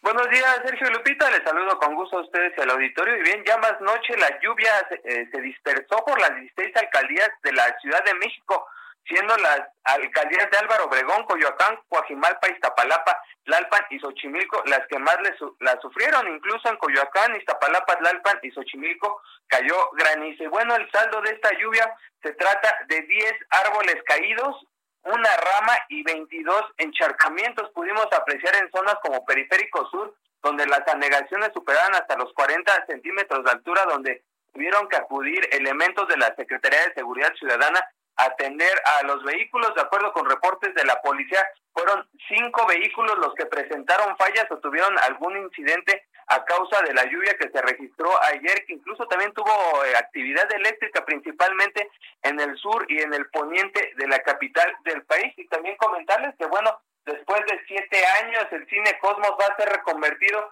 en un faro. Ayer la jefa de gobierno, Claudia Sheinbaum, acudió en compañía de su gabinete y recorrió los trabajos que ya tienen un avance del 75%. Se estima que la obra civil concluya en octubre y en noviembre ya pueda abrir sus puertas. Además, resaltó la mandataria capitalina que este sería un homenaje a los estudiantes del movimiento estudiantil de 1971, pues algunos de ellos en esa masacre lograron refugiarse en este recinto cultural.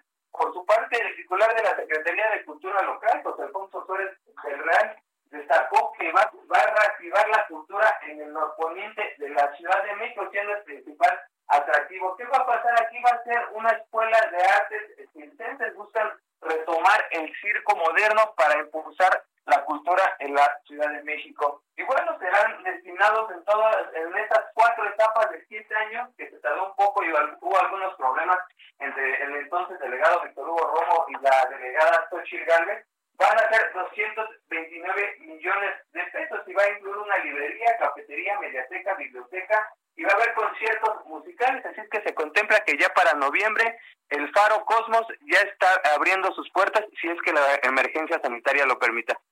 Sergio Lupita, la información que les tengo. Muy bien, gracias, Carlos Navarro.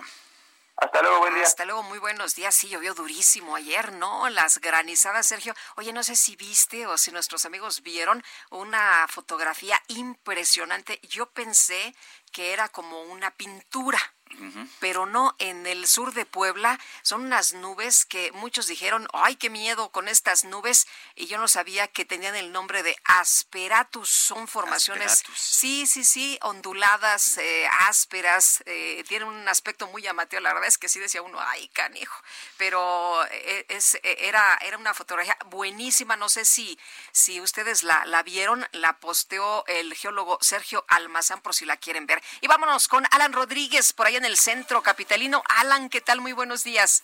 Lupita, Sergio, muy buenos días. Quiero comentarles que el día de hoy tuvimos una marcha, una manifestación bastante movida y con bastante ritmo en el centro de la Ciudad de México. Partió del Monumento a la Revolución con 400 integrantes del movimiento La Música Nos Une. Se trata de músicos de diversas partes de la capital del país, quienes arribaron al Zócalo de la Ciudad de México para solicitarle al gobierno del presidente Andrés Manuel López Obrador apoyo económico ante la dificultad que han pasado económicamente por las medidas de contingencia por la pandemia sanitaria. Les comento que participaron aproximadamente 400 personas quienes con mucho ritmo y con su música, pues bueno, llegaron esta exigencia al centro de la capital.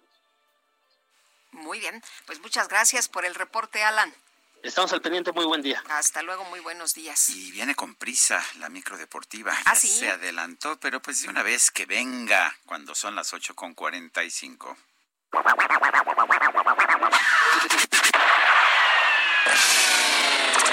La microdeportiva.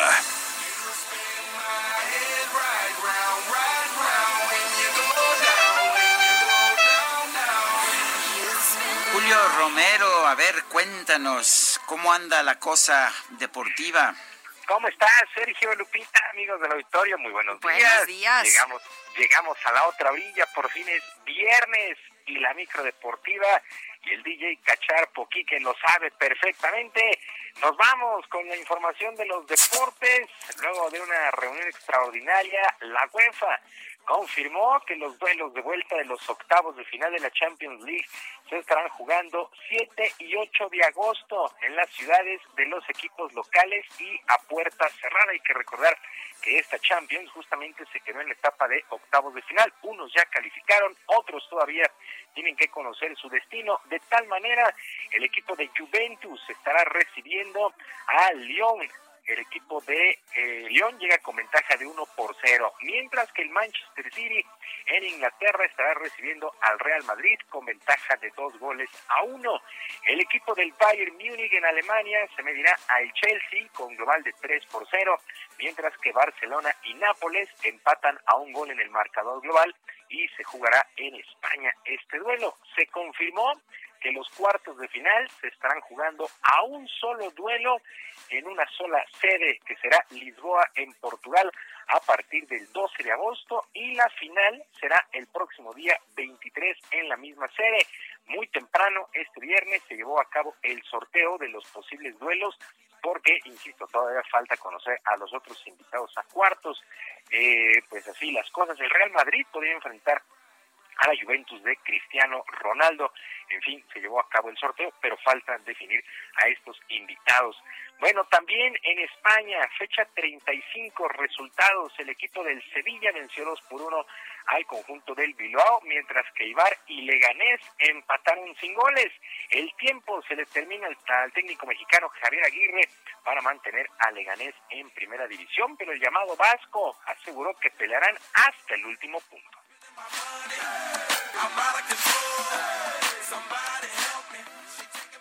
Y yo no hago cuentas, vamos día a día, vamos 90-90 y, ya está, a ver qué pasa, ¿no? Nuestra intención es ganar, así salimos el otro día con un español, así salimos hoy, y entonces nosotros tenemos que, hacer nuestros partidos, intentar ganarlos de, de una forma, hasta que no, este, no se acabe esto, seguiremos peleando como hoy. Y perdónenme, pero yo, como digo una cosa, digo Las palabras de Javier Aguirre con este desmanteladísimo Leganés. Hay que recordar que el español a inicios de semana perdió el derby catalán con el Barcelona y también perdió ya la categoría. Mientras tanto, en el balompié local, Cruz Azul dio a conocer a su segundo refuerzo de cara al torneo de apertura o torneo de guardianes, como se le va a conocer a esta, a esta temporada del fútbol mexicano. Se trata del defensa lateral José Joaquín, el famoso Shaggy Martínez, que quedó libre con Monarcas Morelia y fue firmado por los Celestes. Eh, este simpático jugador, el Shaggy Martínez, ya es de Cruz Azul. El volante uruguayo Ignacio Rivero, pues fue la primera contratación. Mientras tanto, este fin de semana en la Copa por México, el día de mañana, a las 7 de la noche el equipo de las Chivas estará enfrentando al Mazatlán FC y para las 9 el clásico joven América contra Cruz Azul en Ciudad Universitaria. Para el domingo Atlas contra Tigres a las 6 de la tarde y para las 8 Pumas contra Toluca. Este torneo de pretemporada. La campaña arranca el próximo día 23 de julio. En otras cosas, la oficina del fútbol americano de la NFL prohibió para su próxima temporada el intercambio de jerseys como parte de los protocolos que deben seguir los 32 equipos en este tema del coronavirus. La medida pues ha sido criticada por algunos jugadores en redes sociales al asegurar que durante el juego pues tienen constante contacto físico, aunque la medida ya fue firmada y aprobada por el sindicato. Entre otras medidas, se prohíbe tener distancia de menos de dos metros entre los personajes que estén en el campo al terminar los duelos. Todos serán sometidos a exámenes de temperatura antes y no podrán participar si presentan fiebre. En los vestidores deberá también existir dos metros de distancia como mínimo entre los casilleros se debe organizar que cada jugador tendrá su propio envase con agua y quedará prohibido compartirlos, entre otras recomendaciones eh, que entrarán en marcha a partir de la pretemporada, pues así las cosas con la NFL. Y el día de ayer, en una conferencia a distancia, se confirmó a la ciudad de Mazatlán como la sede de la Serie del Caribe a partir del 31 de enero del 2021, con la presencia de Panamá, Colombia, Dominicana, Venezuela, Puerto Rico y México como sede. Juan Francisco Puello, comisionado de la Confederación de Béisbol del Caribe, agradeció a las partes involucradas, es decir, la Liga Mexicana del Pacífico, el municipio de Mazatlán y al equipo de Venados que hayan llegado a un acuerdo después de semanas de negociaciones que pusieron en peligro el evento, sobre todo en el tema del estadio Teodoro Mariscal. Escuchamos a Juan Francisco Puello, quien es el comisionado del béisbol del Caribe.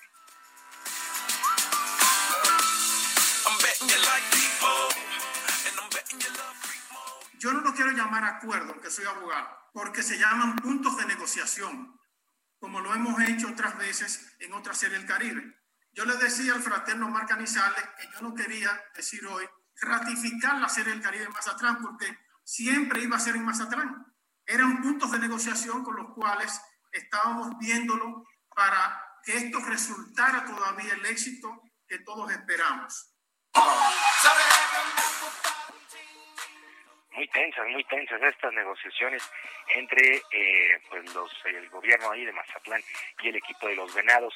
Y según el portal Autosport, los grandes premios de la Fórmula 1 de los Estados Unidos, de México y de Brasil corren peligro este año de no llevarse a cabo debido a la falta de espacio en el calendario. En los próximos días se anunciará el nuevo paquete de carreras que estaría arrancando el 13 de septiembre en el circuito italiano de Mugello, casa Ferrari, por cierto, y que incluiría el Gran Premio de Rusia en Sochi el 27 de septiembre, este probablemente ya con algo de público. En octubre hay posibilidades de viajar a Portugal y Vietnam. En noviembre habrá dos fechas en Bahrein y la Fórmula 1 pretende terminar la campaña el 13 de diciembre en Abu Dhabi, lo que haría muy, muy complicado el Gran Premio de México, también Estados Unidos y Brasil, pero habrá que esperar en los próximos días para conocer el segundo paquete de carreras, pues ya que estaría finalizando esta campaña tan sui generis. Sergio Lupita, amigos del auditorio, la información deportiva este viernes, que es un extraordinario día, por supuesto, un mejor fin de semana. Muy bien, pues muchísimas gracias, mi querido Julio.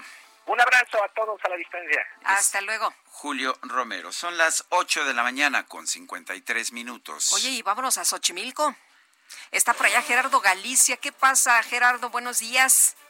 Lupita, Sergio, excelente mañana. Tenemos bastantes conflictos viales en este perímetro para nuestros amigos que van a transitar al sur de la capital y van a utilizar prolongación División del Norte. Hay que hacerlo con paciencia. Ya notamos un largo asentamiento llegando a su entronque con la avenida Guadalupe y Ramírez, también llegando a la avenida Moyuguarda y ya superando estos dos puntos, el avance mejora hasta la glorieta de Vaqueritos. De hecho, ya recorrimos el puente de Vaqueritos. De momento, eh, presenta un avance bastante rápido. Esta opción para poderse incorporar al periférico sur, a Miramontes. Si lo van a hacer hacia Miramontes o utilizan Miramontes y llegan a este punto, van a encontrar encharcamientos severos.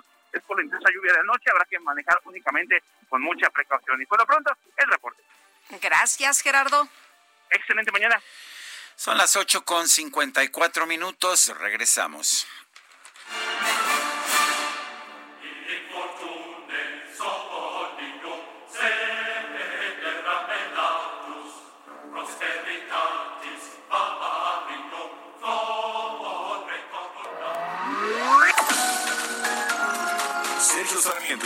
Juárez quieren conocer tu opinión, tus comentarios o simplemente envía un saludo para ser más cálida esta mañana. Envía tus mensajes al WhatsApp 5520 109647.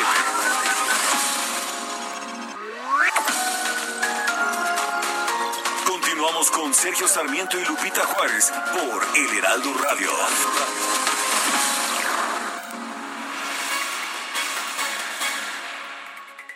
De nueva cuenta, amigos, con ustedes para platicarles que Hoteles Riu está de regreso elevando sus protocolos sanitarios en todos sus hoteles. Por eso, trae para todos nosotros la venta exclusiva de verano para que aprovechemos 10% de descuento más 10% extra en tarifa no reembolsable. ¿En dónde creen? En las mejores playas de nuestro México querido.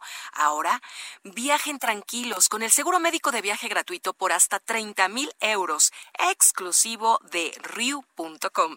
Además, está la opción de cancelación y es 100% gratuita. Reserven. Tenemos hasta el día de hoy, 10 de julio, con el precio más bajo y disfrutemos el verano con el mejor, todo incluido, solo en Hoteles Riu. Regresamos. Lupita, Sergio, buenos días. Eh, soy Agustín Guerrero y quería hacerles un comentario con respecto a lo de las armas. Eh, como les comenté, yo vivo en, Canadá. En diciembre pasado eh, tuve la oportunidad de viajar desde México, desde Canadá a México. Y pues lo hicimos por todo el camino desde, Estados Unidos, la frontera de México. En realidad nos llevamos una sorpresa cuando llegamos a la frontera de México porque nadie nos revisó nada. Yo llevaba una camioneta, una suburban, eh, pasé como si nada, como si yo viviera ahí en el borde, nadie me revisó nada, ni me preguntaron a dónde iba, de dónde venía mi camioneta traía placas de, pues, de Canadá y bien pude haber pasado muchas armas o muchas cosas y, no, y nadie, revisa nada. Entonces cuando dicen de corrupción en los bordes y, algo que está mal en, las fronteras, en realidad no hay nadie, nadie está revisando nada. Yo creo que por eso es un motivo que tenemos tanto descontrol con las armas en México. es mi comentario. Gracias. Bye.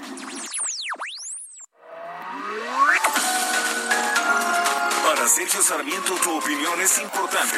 Escríbele a Twitter en arroba Sergio Sarmiento.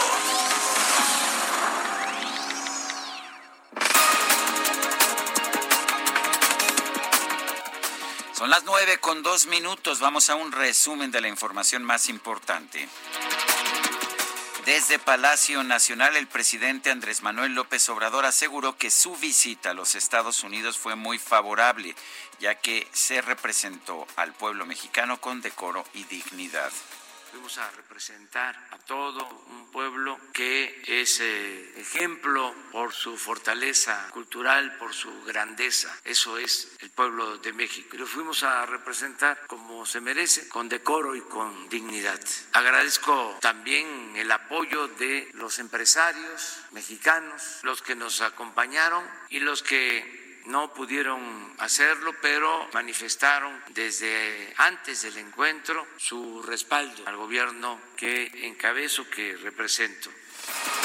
Bueno, el presidente aseguró que en su encuentro con el mandatario de la Unión Americana, Donald Trump, no se abordó el tema del muro fronterizo porque buscaron que el diálogo se centrara en las coincidencias. Pues es un tema que no se trató porque procuramos que el encuentro se diera a partir de las coincidencias, que hiciéramos a un lado las diferencias y que se buscara resolver esas diferencias que son propias de vecinos y de países independientes y democráticos mediante el diálogo, pero que no era un tema que nosotros quisiéramos tratar, que no queremos tratar. Agradecemos que no se haya abordado el tema en lo público. El Instituto Nacional de Antropología e Historia informó que no se pueden efectuar trabajos de construcción del tren Maya hasta que se determine la factibilidad del proyecto, una vez que se tengan los resultados de los estudios para detectar vestigios culturales. Autoridades de Corea del Sur encontraron el cuerpo del alcalde de Seúl, Park Won-son, quien eh, horas después de que su familia lo reportó, como desaparecido cerca del Morte Bucac, al norte de la ciudad, tras dejar un mensaje que aparentemente sería el testamento. Todo lo que me queda de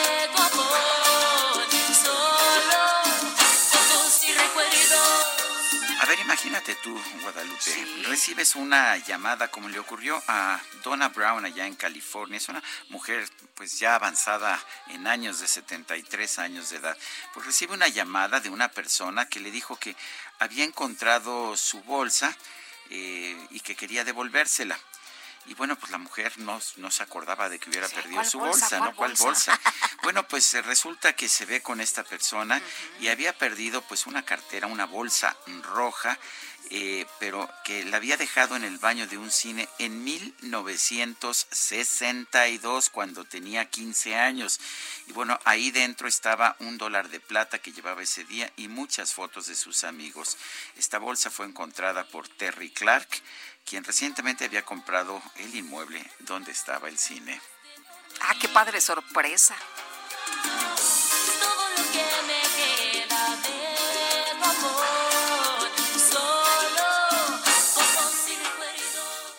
Sergio Sarmiento y Lupita Juárez. HD Hedonismo con Debbie Beard. Mi querida Debbie, ¿cómo te va? Qué gusto saludarte esta mañana. Buenos días. Muy buenos días. Espero que hayas tenido un excelente cumpleaños, querida Lupita. A todo dar, mi querida Debbie, con hizo, Muchas un fiestón, pero no fue nadie. ¿Cómo no? En Twitter, no sabes, se puso bueno, se puso bueno algo es algo, aunque sea con la distancia. Y saben, se dice que el tiempo es una percepción subjetiva y por eso es que estos tres meses en lo que las puertas del Marquís Reforma aquí en México, en, en, nuestra ciudad, estuvieron cerradas, pudieron sentirse como una eternidad, pero también fue un momento para valorar las experiencias increíbles que hemos vivido en sus instalaciones. Y esta pandemia ha sido histórica, es. Y también lo es la forma en que el hotel ha reabierto sus puertas, más renovado, con una energía positiva que que contrarresta cualquier adversidad y la apertura del hotel ha sido conforme a los lineamientos oficiales, por eso sus restaurantes canarios y a la parilla, los primeros en recibirnos, solo operan con una capacidad de 30% bajo estrictas normas de higiene en todo el proceso de elaboración, servicio de los platillos y así podemos disfrutar fabulosas creaciones como el tiradito de abulón directo de los mares de Campeche que está preparado con salsa de piquillo, esencia de coco, miel de agave y menta, que es un rico contraste entre la frescura y el picor de la salsa. Y durante este tiempo que estuvimos lejos se elaboraron muchos protocolos de seguridad base a los lineamientos de The Leading Hotel of the World, que es el prestigioso portafolio de cual el hotel es miembro, escogieron productos que además de ser efectivos, no dañan la piel ni el ambiente, sanitizantes, equipos de rayos de luz ultravioleta, nebulizadores para mantener limpios hasta los sistemas de, de aire acondicionado. Y muy cerca de aquí, de la ciudad, se encuentra el paraíso llamado la Santísima Trinidad, donde la naturaleza nos deslumbra con un brillo especial y, este verano donde el sol viene acompañado ya de buenas noticias, podremos salir de nuestros hogares para refugiarnos en este oasis de descanso, probar sus exquisitos vinos, consentirnos con su deliciosa gastronomía y la Santísima Trinidad con su aire puro, espacios abundantes de vegetación, belleza, sus viñedos San Lucas, viñedos San Francisco, la Santísima Trinidad, Barrica de Fuego, en, ahí en los senderos, y lo único que la vista alcanza a ver es verdor, el cielo infinito en el horizonte, y en cada uno de sus tres nos reciben con esa calidez del hogar, cuatro restaurantes, campos de polo, huerto orgánico, cientos de metros de actividades al aire libre y todo, todo eso nos brinda el ambiente perfecto para celebrar el regreso a la vida con todas las medidas de, de higiene y de sanitización para garantizar nuestra seguridad y para lograrlo lo que han hecho es adoptar los protocolos de salud y higiene con la meta de que la experiencia sea maravillosa y al mismo tiempo con todas las, las medidas de salud. Y ayer descorchamos un vino mexicano muy rico de la familia de vinos Órrigo, que, en, latín significa origen, y son vinos que nos remiten al inicio de la creación de un buen vino, al teruño, a las cualidades de las uvas, a las raíces de, de su razón, de su existencia. Y al igual que las personas, cada, cada vino tiene una personalidad propia, un carácter único, que nos invita a descubrirlos, a perdernos en sus aromas, en sus sabores. Y el Origo Aeris me regaló anoche un delicioso sabor mineral que eso lo adquieren las uvas Malbec y Shiraz. Esto es del suelo de aguas calientes. Buen cuerpo, muy amable en boca y lo maridamos delicioso con un risotto con champiñones y con muy buena plática. Y bueno, me despido con esta frase de Groucho Marx que dice, aprende de los errores de los demás. No vivirás bastante para cometerlos todos. Pues como siempre, Debbie, gracias por, eh, por, por, invitarnos a reflexionar y a pensar y a gozar. Gracias. Un placer y un abrazo muy grande. Hasta luego, Debbie. Oye, qué bueno que no nos alcanzara el tiempo para cometer todos los errores, ¿no? No, no, no. bueno, pues son las nueve de la mañana con diez minutos.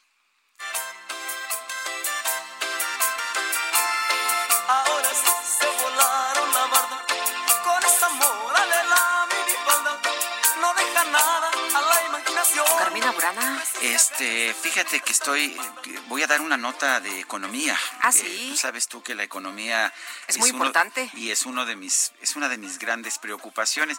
Mira, ya no, no es una nota nueva, pero allá en 1926. Sí hubo un economista de la Universidad, de la Escuela de Negocios Wharton, de la Universidad de Pensilvania, George Taylor, que hizo unas investigaciones muy importantes que hasta la fecha, pues, pues bueno, son, son investigaciones que siguen teniendo relevancia. Eran las investigaciones que él denominó indicador de largo de la falda. Pues resulta que el profesor Taylor encontró que cuando las faldas se acortan, sube la economía y al revés, cuando se alargan las faldas, la economía entra en recesión. Y bueno, pues así son las cosas. Durante los tiempos del Charleston, las faldas estaban por arriba de la rodilla y bueno, fueron tiempos de gran bonanza económica ya en los años 20. Llegaron los 30 con una actitud más conservadora, las faldas bajaron por debajo de la rodilla y ¿qué crees? La Gran Depresión.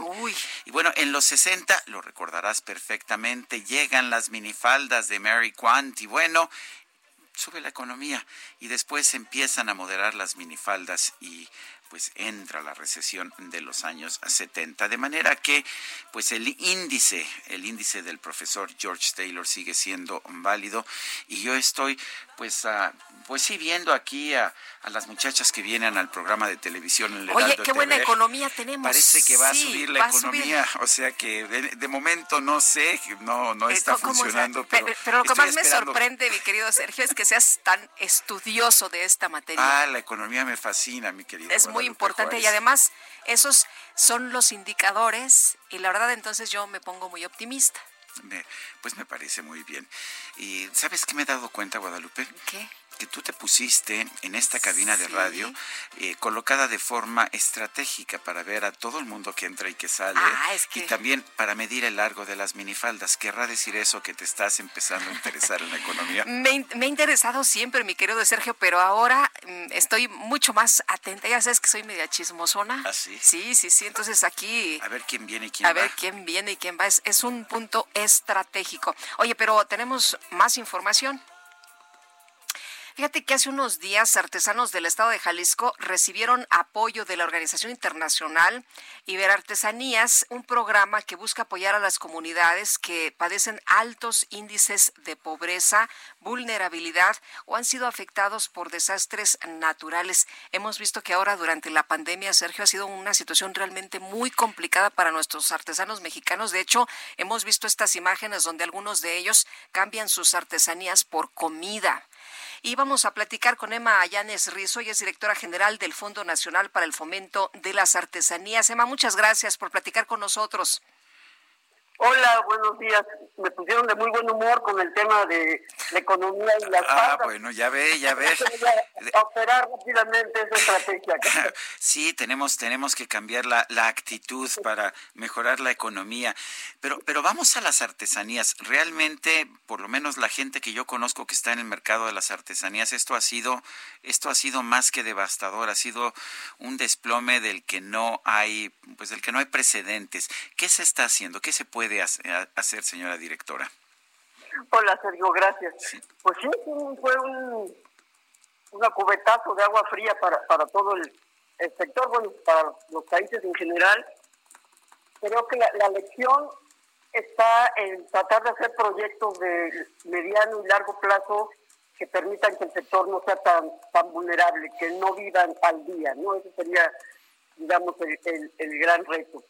En particular, lo que hemos logrado hacer es compras por adelantado, iniciar un, a, lo largo del país un proyecto de compras por adelantado. Esto quiere decir depositar directamente a los artesanos el, recurso en espera de que bajando la pandemia se puedan adquirir esa, los productos artesanales. Así como hay crédito a la palabra, pues también desde luego hay confianza en que estas compras que ya se han realizado regresen a, a su lugar, ¿no? Al, comprador. Emma, ¿cómo se le hace para apoyar a las personas? Porque tenemos muchos artesanos. ¿Cómo se determina a quién eh, se le puede apoyar, a quién eh, sí se le puede estar eh, ofreciendo este tipo de ayudas? Sí, mira, el, el FONAR opera bajo reglas de operación publicadas en el diario oficial de la Federación a través de ocho vertientes. Una es la del acopio, que es la compra, otra es el apoyo en, materias primas, ferias, concursos, etcétera. A través de las solicitudes que llegan tanto de manera individual como con casas de las artesanías, pues se valora en base al presupuesto existente qué apoyo se otorga. Lo, interesante acá fue que, bueno, México tiene la presidencia de Iberartesanías, que es este, un organismo que pertenece a CECI, y a partir de diciembre se había propuesto crear un pequeño fondo de vulnerabilidad en los diferentes países para que en caso de alguna emergencia de carácter de desastres naturales o violencia por guerra, etcétera, se usara ese ese recurso pensando en casos extremos de cada país.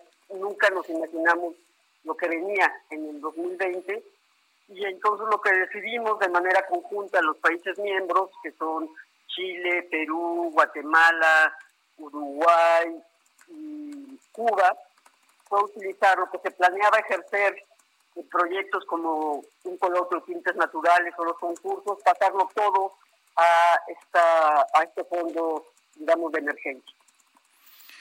El, bueno, pues el, eh, ¿qué tanto, qué tanta cantidad de dinero, de qué tanta cantidad de dinero estamos hablando? ¿Cómo se distribuyen estos apoyos? ¿Cómo, cómo funciona?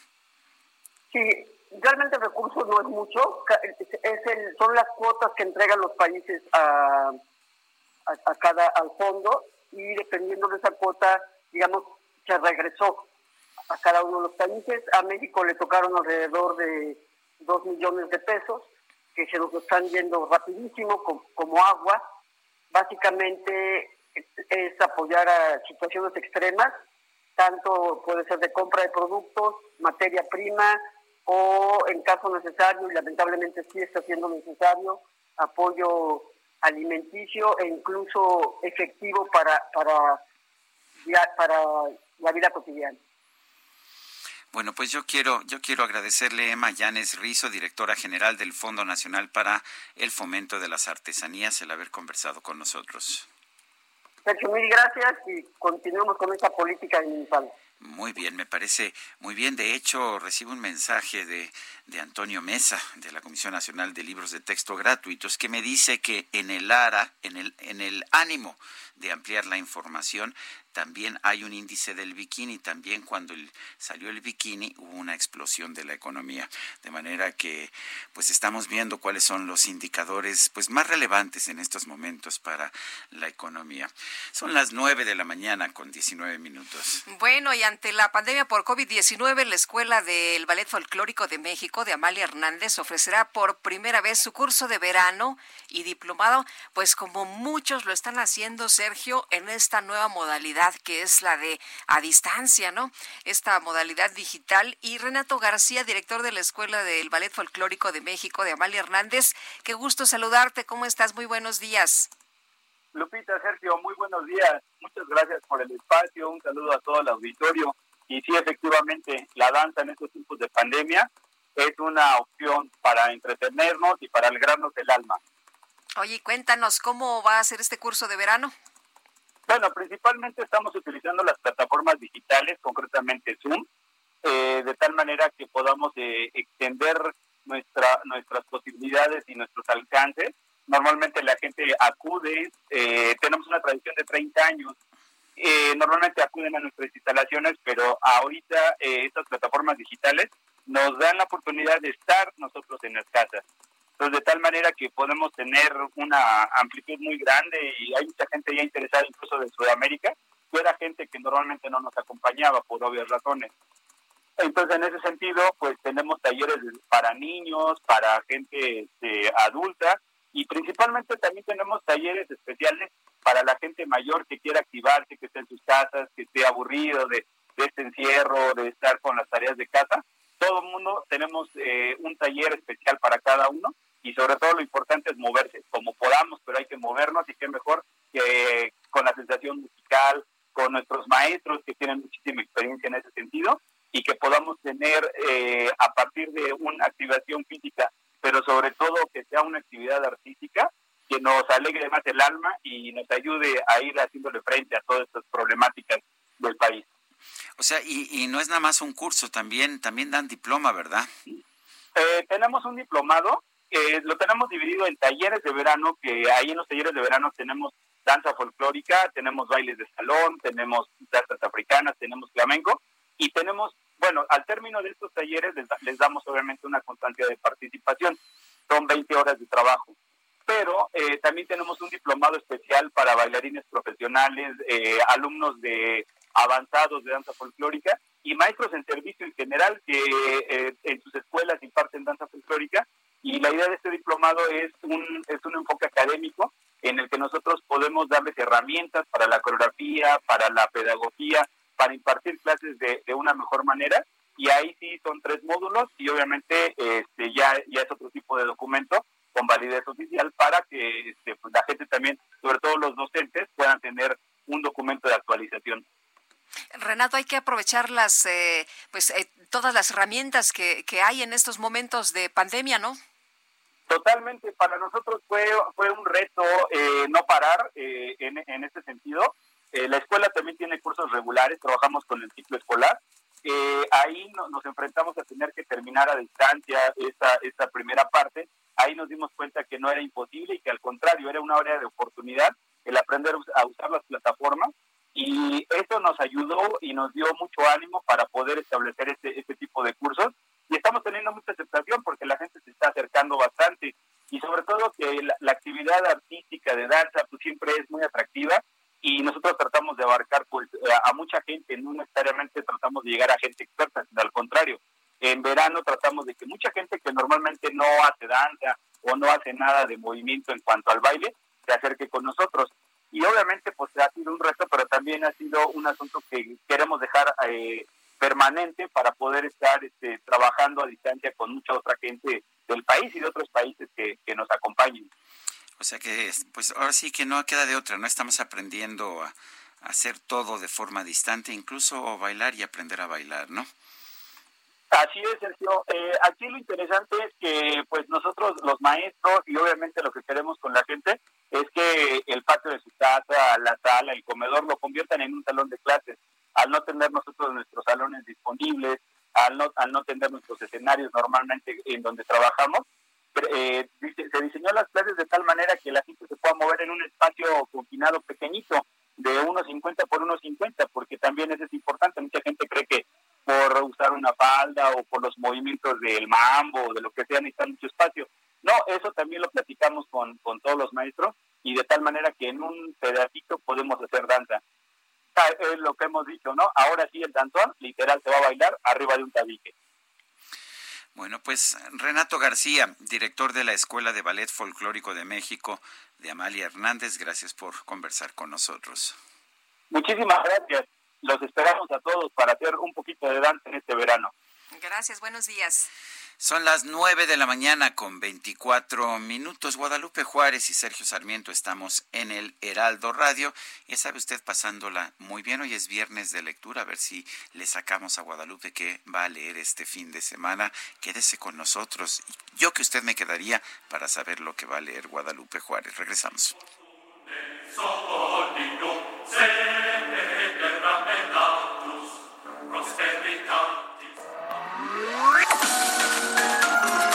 Sergio Sarmiento y Lupita Juárez quieren conocer tu opinión, tus comentarios o simplemente envía un saludo para ser más cálida esta mañana.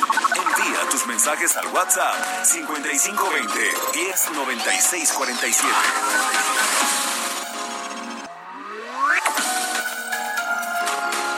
Continuamos con Sergio Sarmiento y Lupita Juárez por El Heraldo Radio.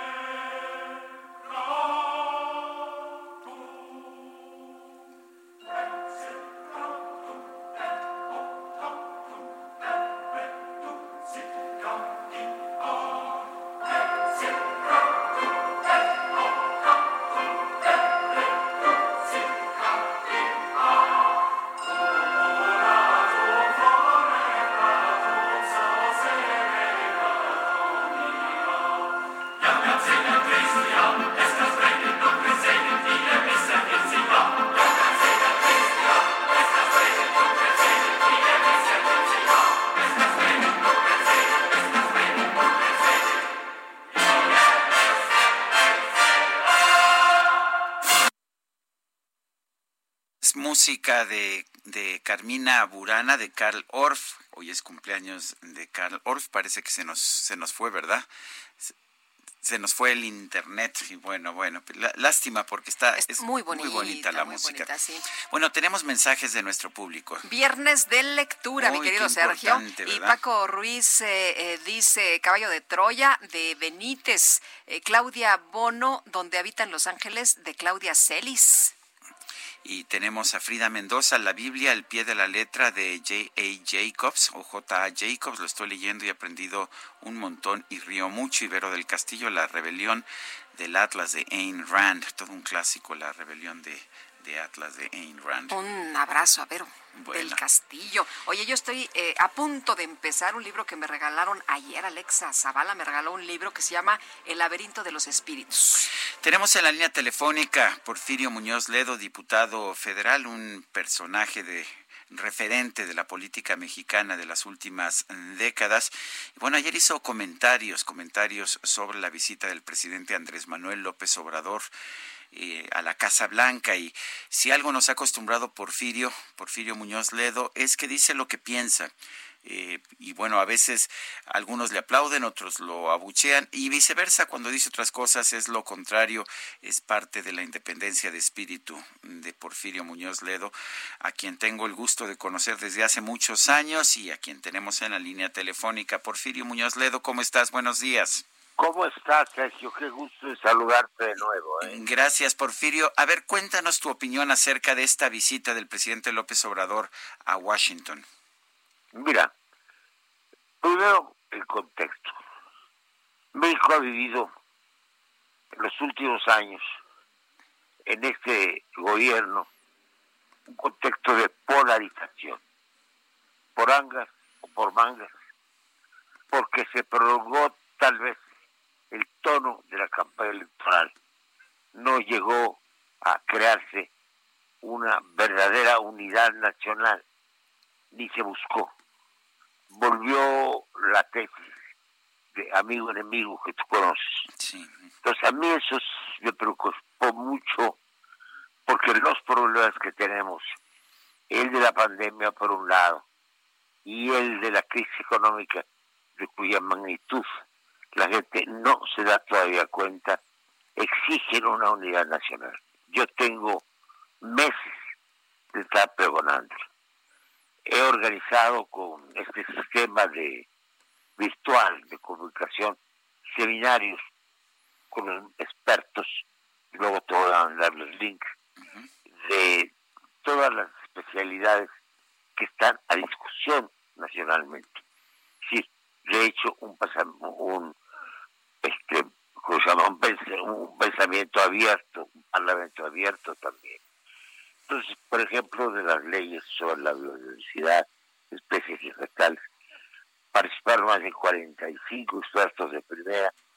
Arranco el próximo sábado un seminario de varios días y ya están convertidos los principales 35 economistas de México, que espero acerca la mayor parte para discutir a fondo el problema económico. ¿Qué es lo que estoy buscando y qué está pasando en el país? Yo estoy buscando la convergencia de las veces. Ahora, una visita al como el López Obrador, sobre todo Estados Unidos, pues requiere una actitud de jefe de Estado, no de jefe de gobierno, ni menos de candidato.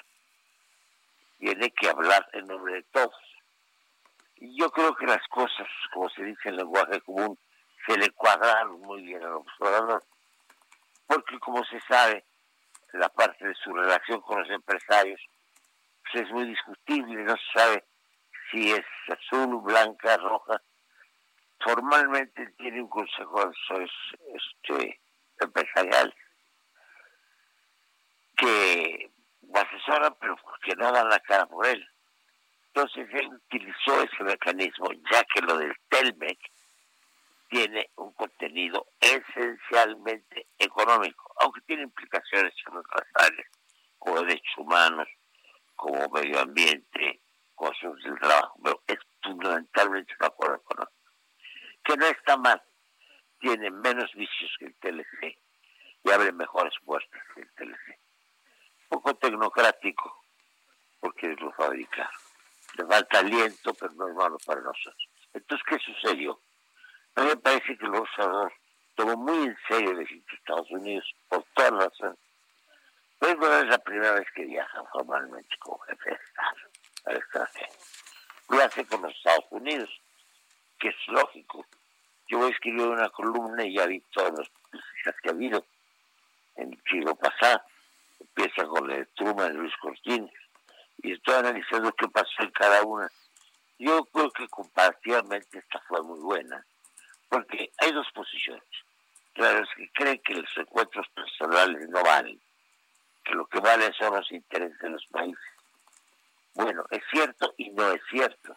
Desde luego cada quien tiene un interés nacional, pero siempre hay temas muy espinosos. Y yo creo que la relación personal de veras es muy buena. Por otra parte, a Trump le convenía, por la parte electoral, una reunión que se mostrara realmente amistosa. Y claro, yo afirmo algo, el discurso de Trump fue muy amistoso y tuvo como característica que dijo todo lo contrario a lo que piensa. Digo que no lo cocinaron en la casa, no lo cocinaron en la Casa Blanca, en el Departamento de Estado. Si diplomáticos va a responsable. Él dijo exactamente lo que describieron. Parecía otra voz, parecía otra persona, cariñoso, afectuoso, este, respetuoso. Pues muy mesurado, ¿no? Eh, acostumbrados a lo que hemos estado oyendo, cómo se refiere a otras personas, muy mesurado. Incluso en la cena hizo una broma del muro, pero, pero eso fue todo. Sí, hizo una broma del muro. Ese es lo único desagradable.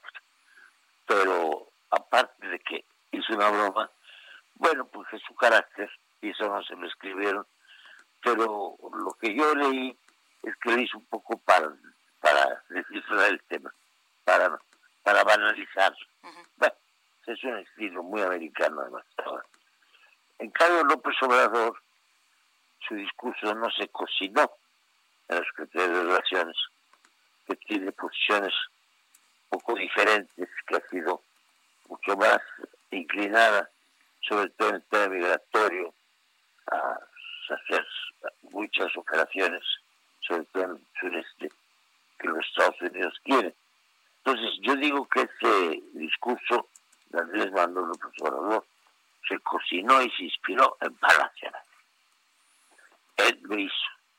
Tengo información de amigos de que estuve encerrado muy cuidadosamente y él escribió palabra por palabra. Sé que todavía en Washington se tomó dos horas para revisar. Entonces, yo creo que estuvo muy acertado, porque su discurso es de conciliación nacional. Y bueno, si esta actitud se sigue en México, podría resolver muchos problemas. Yo dije y me criticaron algunos, de Visconde, entre los nombres, que el presidente se había puesto otra vez la banda. Eso es una metáfora. No quiere decir que físicamente se le haya puesto sino volvió a hablar como este, representante de todos los mexicanos. Yo digo, a mí el discurso me gustó está muy cuidadoso, es muy personal, sin embargo, al revisarlo y revisarlo, tiene un estilo mucho más concreto, mucho menos parabólico de lo que suele hablar de su discurso improvisado. Va derecho al grano. La parte económica me gustó, fue moderada, pero, muy precisa. Ahora, a mí lo que más me gustó es que no bajó la guardia. Tuvo una frase que yo no recuerdo que ningún presidente me haya dicho con esas frase. Los agravios históricos. Yo creo que el tema que trae con España, el problema de salud una mención de ese tipo y una respuesta al otro lado.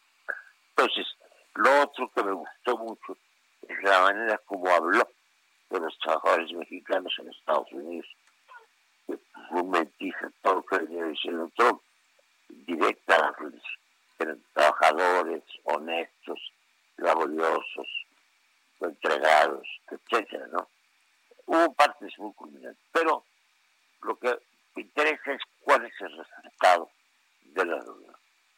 Dicen, he dicho, los críticos lambiscones que ya había tenido una buena relación. No, lo que no se dan cuenta porque no conocen de diplomacia es que los encuentros personales sí sirven. Claro que sí sirven. Se conoce la gente, son conocida por Petersburg, Samakel, Olegas, etc.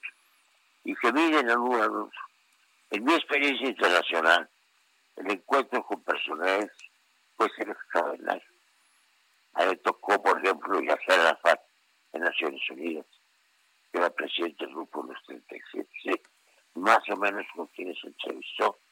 Salió muy contento, muy exitoso, explicó a su manera humanamente el drama del pueblo palestino, al margen de políticas, conciliaciones.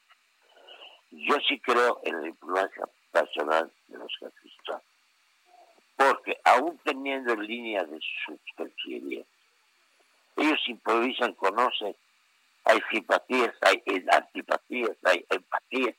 Yo creo que sería una buena empatía. Yo, contrariamente a lo que se dice generalmente, creo que nos favoreció y no nos perjudicó que este Trump en una serie campaña electoral, porque esto le obligó a la mesura. Claro, con cierta razón, los sonidos demócratas se enojaron. Y también se enojaron algunos de los principales representantes de los mexicanos en Estados Unidos, porque ellos hubieran querido que se fuera de yugular con el tema, públicamente, cosa que hubiera sido muy difícil para todos y que muy, muy golpeadora y que le hubiera obligado a responder. Entonces la entrevista hubiera este, ido, se hubiera ido por otro Claro. Ahora, yo estoy, yo estoy informado, lo digo mis fuentes, de que aparte de lo que se está diciendo, hablaron un rato solas, Trump y, y, y los, un gran rato.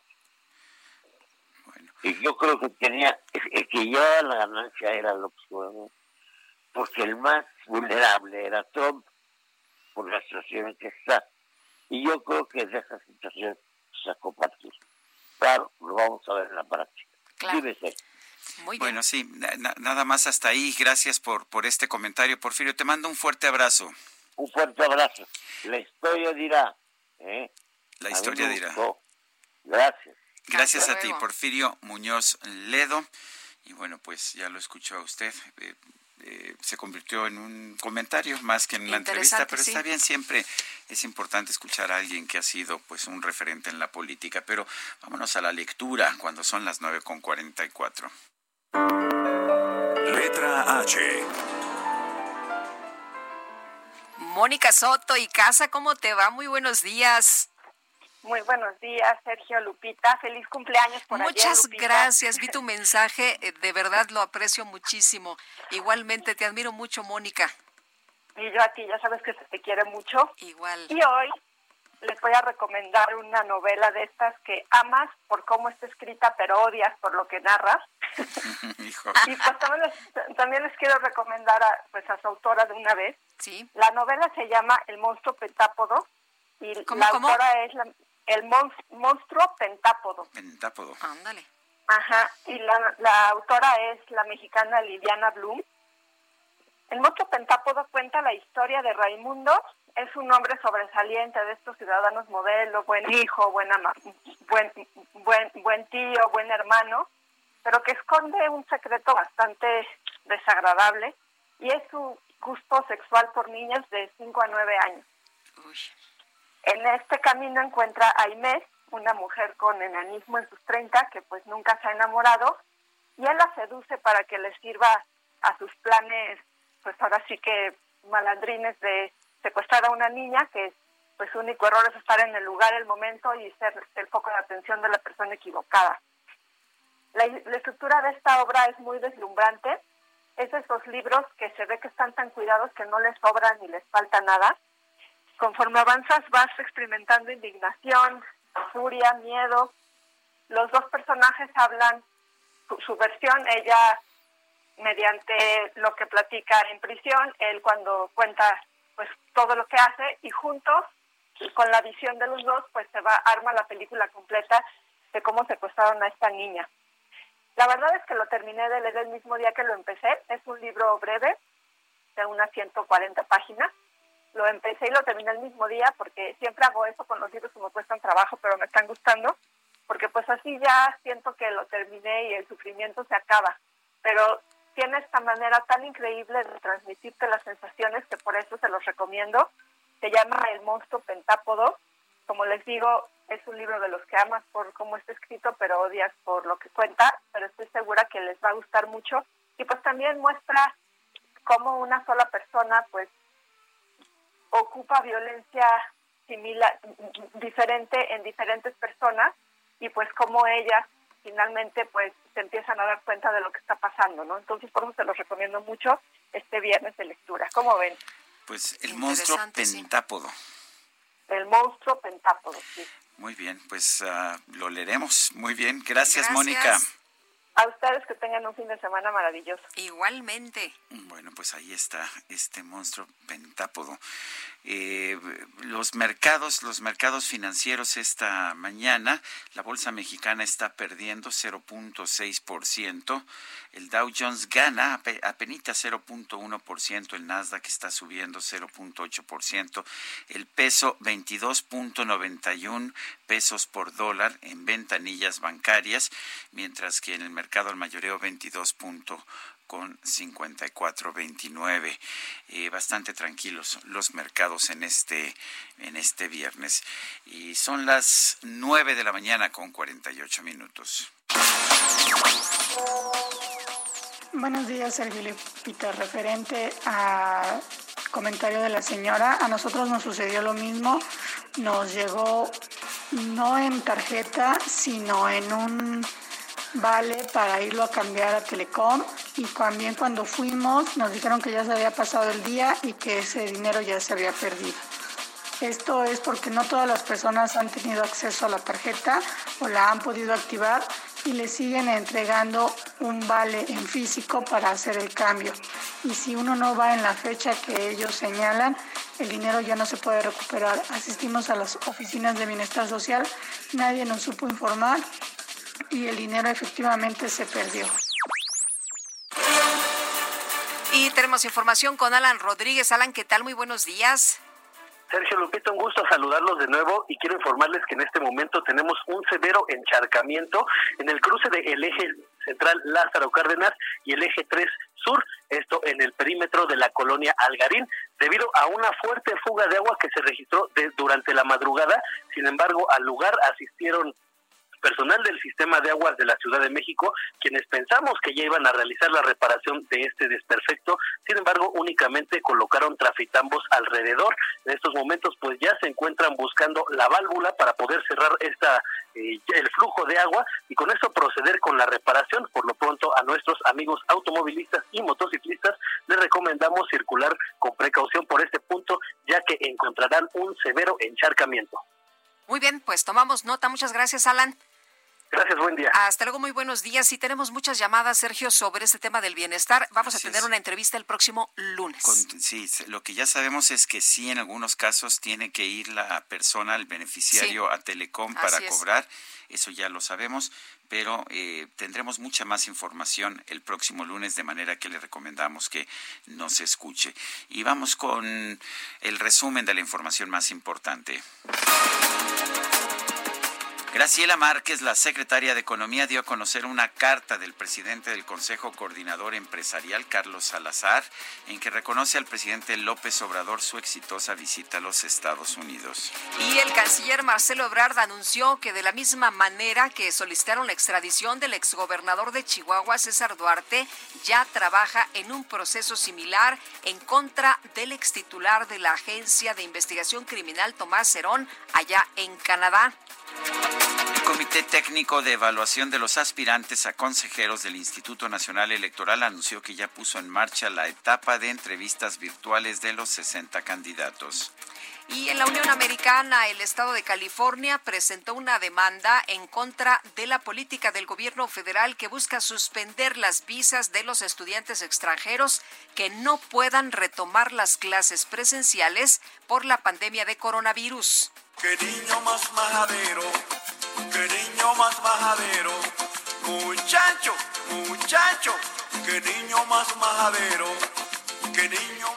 en redes sociales, la cantante mexicana Thalía se volvió tendencia. Muchos internautas aseguran que a pesar de todos los años que lleva viviendo fuera de México, sus reacciones siguen siendo muy características de nuestro país. Esto después de que compartió un video donde mostraba uno de sus paseos por la naturaleza, el cual se vio interrumpido por la aparición de una rana, pues que la asustó mucho te voy a pegar. Estamos a gusto en la naturaleza.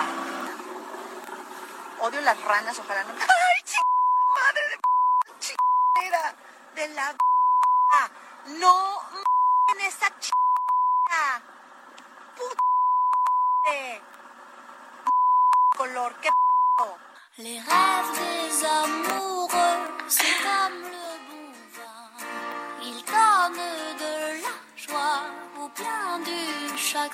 ¿Quién nunca se asusta? Es Ana Martorell. Ana Martorell, ¿qué nos tienes esta mañana? Ay, en temas más bonitos, Sergio Lipita, buenos días. Pues vamos a hablar de algo, no sé si les guste o no, pero ya es verano y vamos a hablar el día de hoy de la piña colada un clásico del verano para refrescarnos. Me asustaste, Anita Martorell. Vamos a hablar de la piña colada. Dije, ay, Anita. Sí, también hablada que es usualmente, ¿verdad? Me asustó su, su, otro mensaje. otra nota, sí. Oye, pero qué delicia la piña colada, sí. A ver, pero a lo mejor no se sabe en la historia. Hay dos. La clásica es la que dicen de Monchito hay un establecimiento, de hecho, hoy en Puerto Rico, pero bueno, el, el, chiste es que el señor le pidió a Monchito que hiciera algo, que sacara lo mejor de Puerto Rico. Así es que decidió unir la piña, el coco y el ron. Y bueno, saca la piña colada. Esa es una de las historias, pero la otra que más me gusta porque es de piratas. Había un barco de piratas que se llamaba el Mosquito y era famoso porque uno de los marineros les daba esta bebida para que aflojaran un poco el cuerpo y se relajaran. Por eso era tan famoso. Ya después les contaré un poco más de la piña colada porque se nos acabó el tiempo. Sergio Lupita, muchas gracias. nos la debes, ¿eh? porque queremos saber más, pero sí se nos acabó el tiempo. Un fuerte abrazo, Ana. Igualmente. Eh, y efectivamente son las 9.54. Vámonos. Vámonos hasta el próximo lunes. No aflojen el cuerpo. Hasta entonces, gracias de todo corazón. Coma frutas y verduras.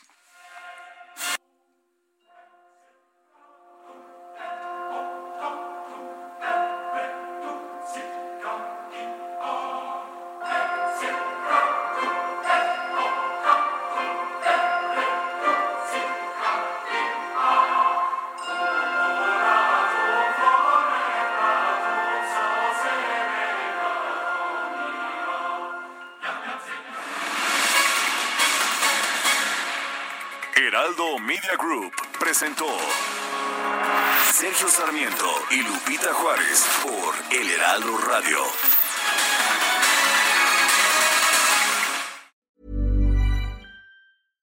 Imagine the softest sheets you've ever felt. Now imagine them getting even softer over time. That's what you'll feel with Bowl and Branch's organic cotton sheets. In a recent customer survey, 96% replied that Bowl and Branch sheets get softer with every wash. Start getting your best night's sleep in these sheets that get softer and softer for years to come. Try their sheets with a 30-night guarantee. Plus, get 15% off your first order at bowlandbranch.com. Code BUTTERY. Exclusions apply. See site for details.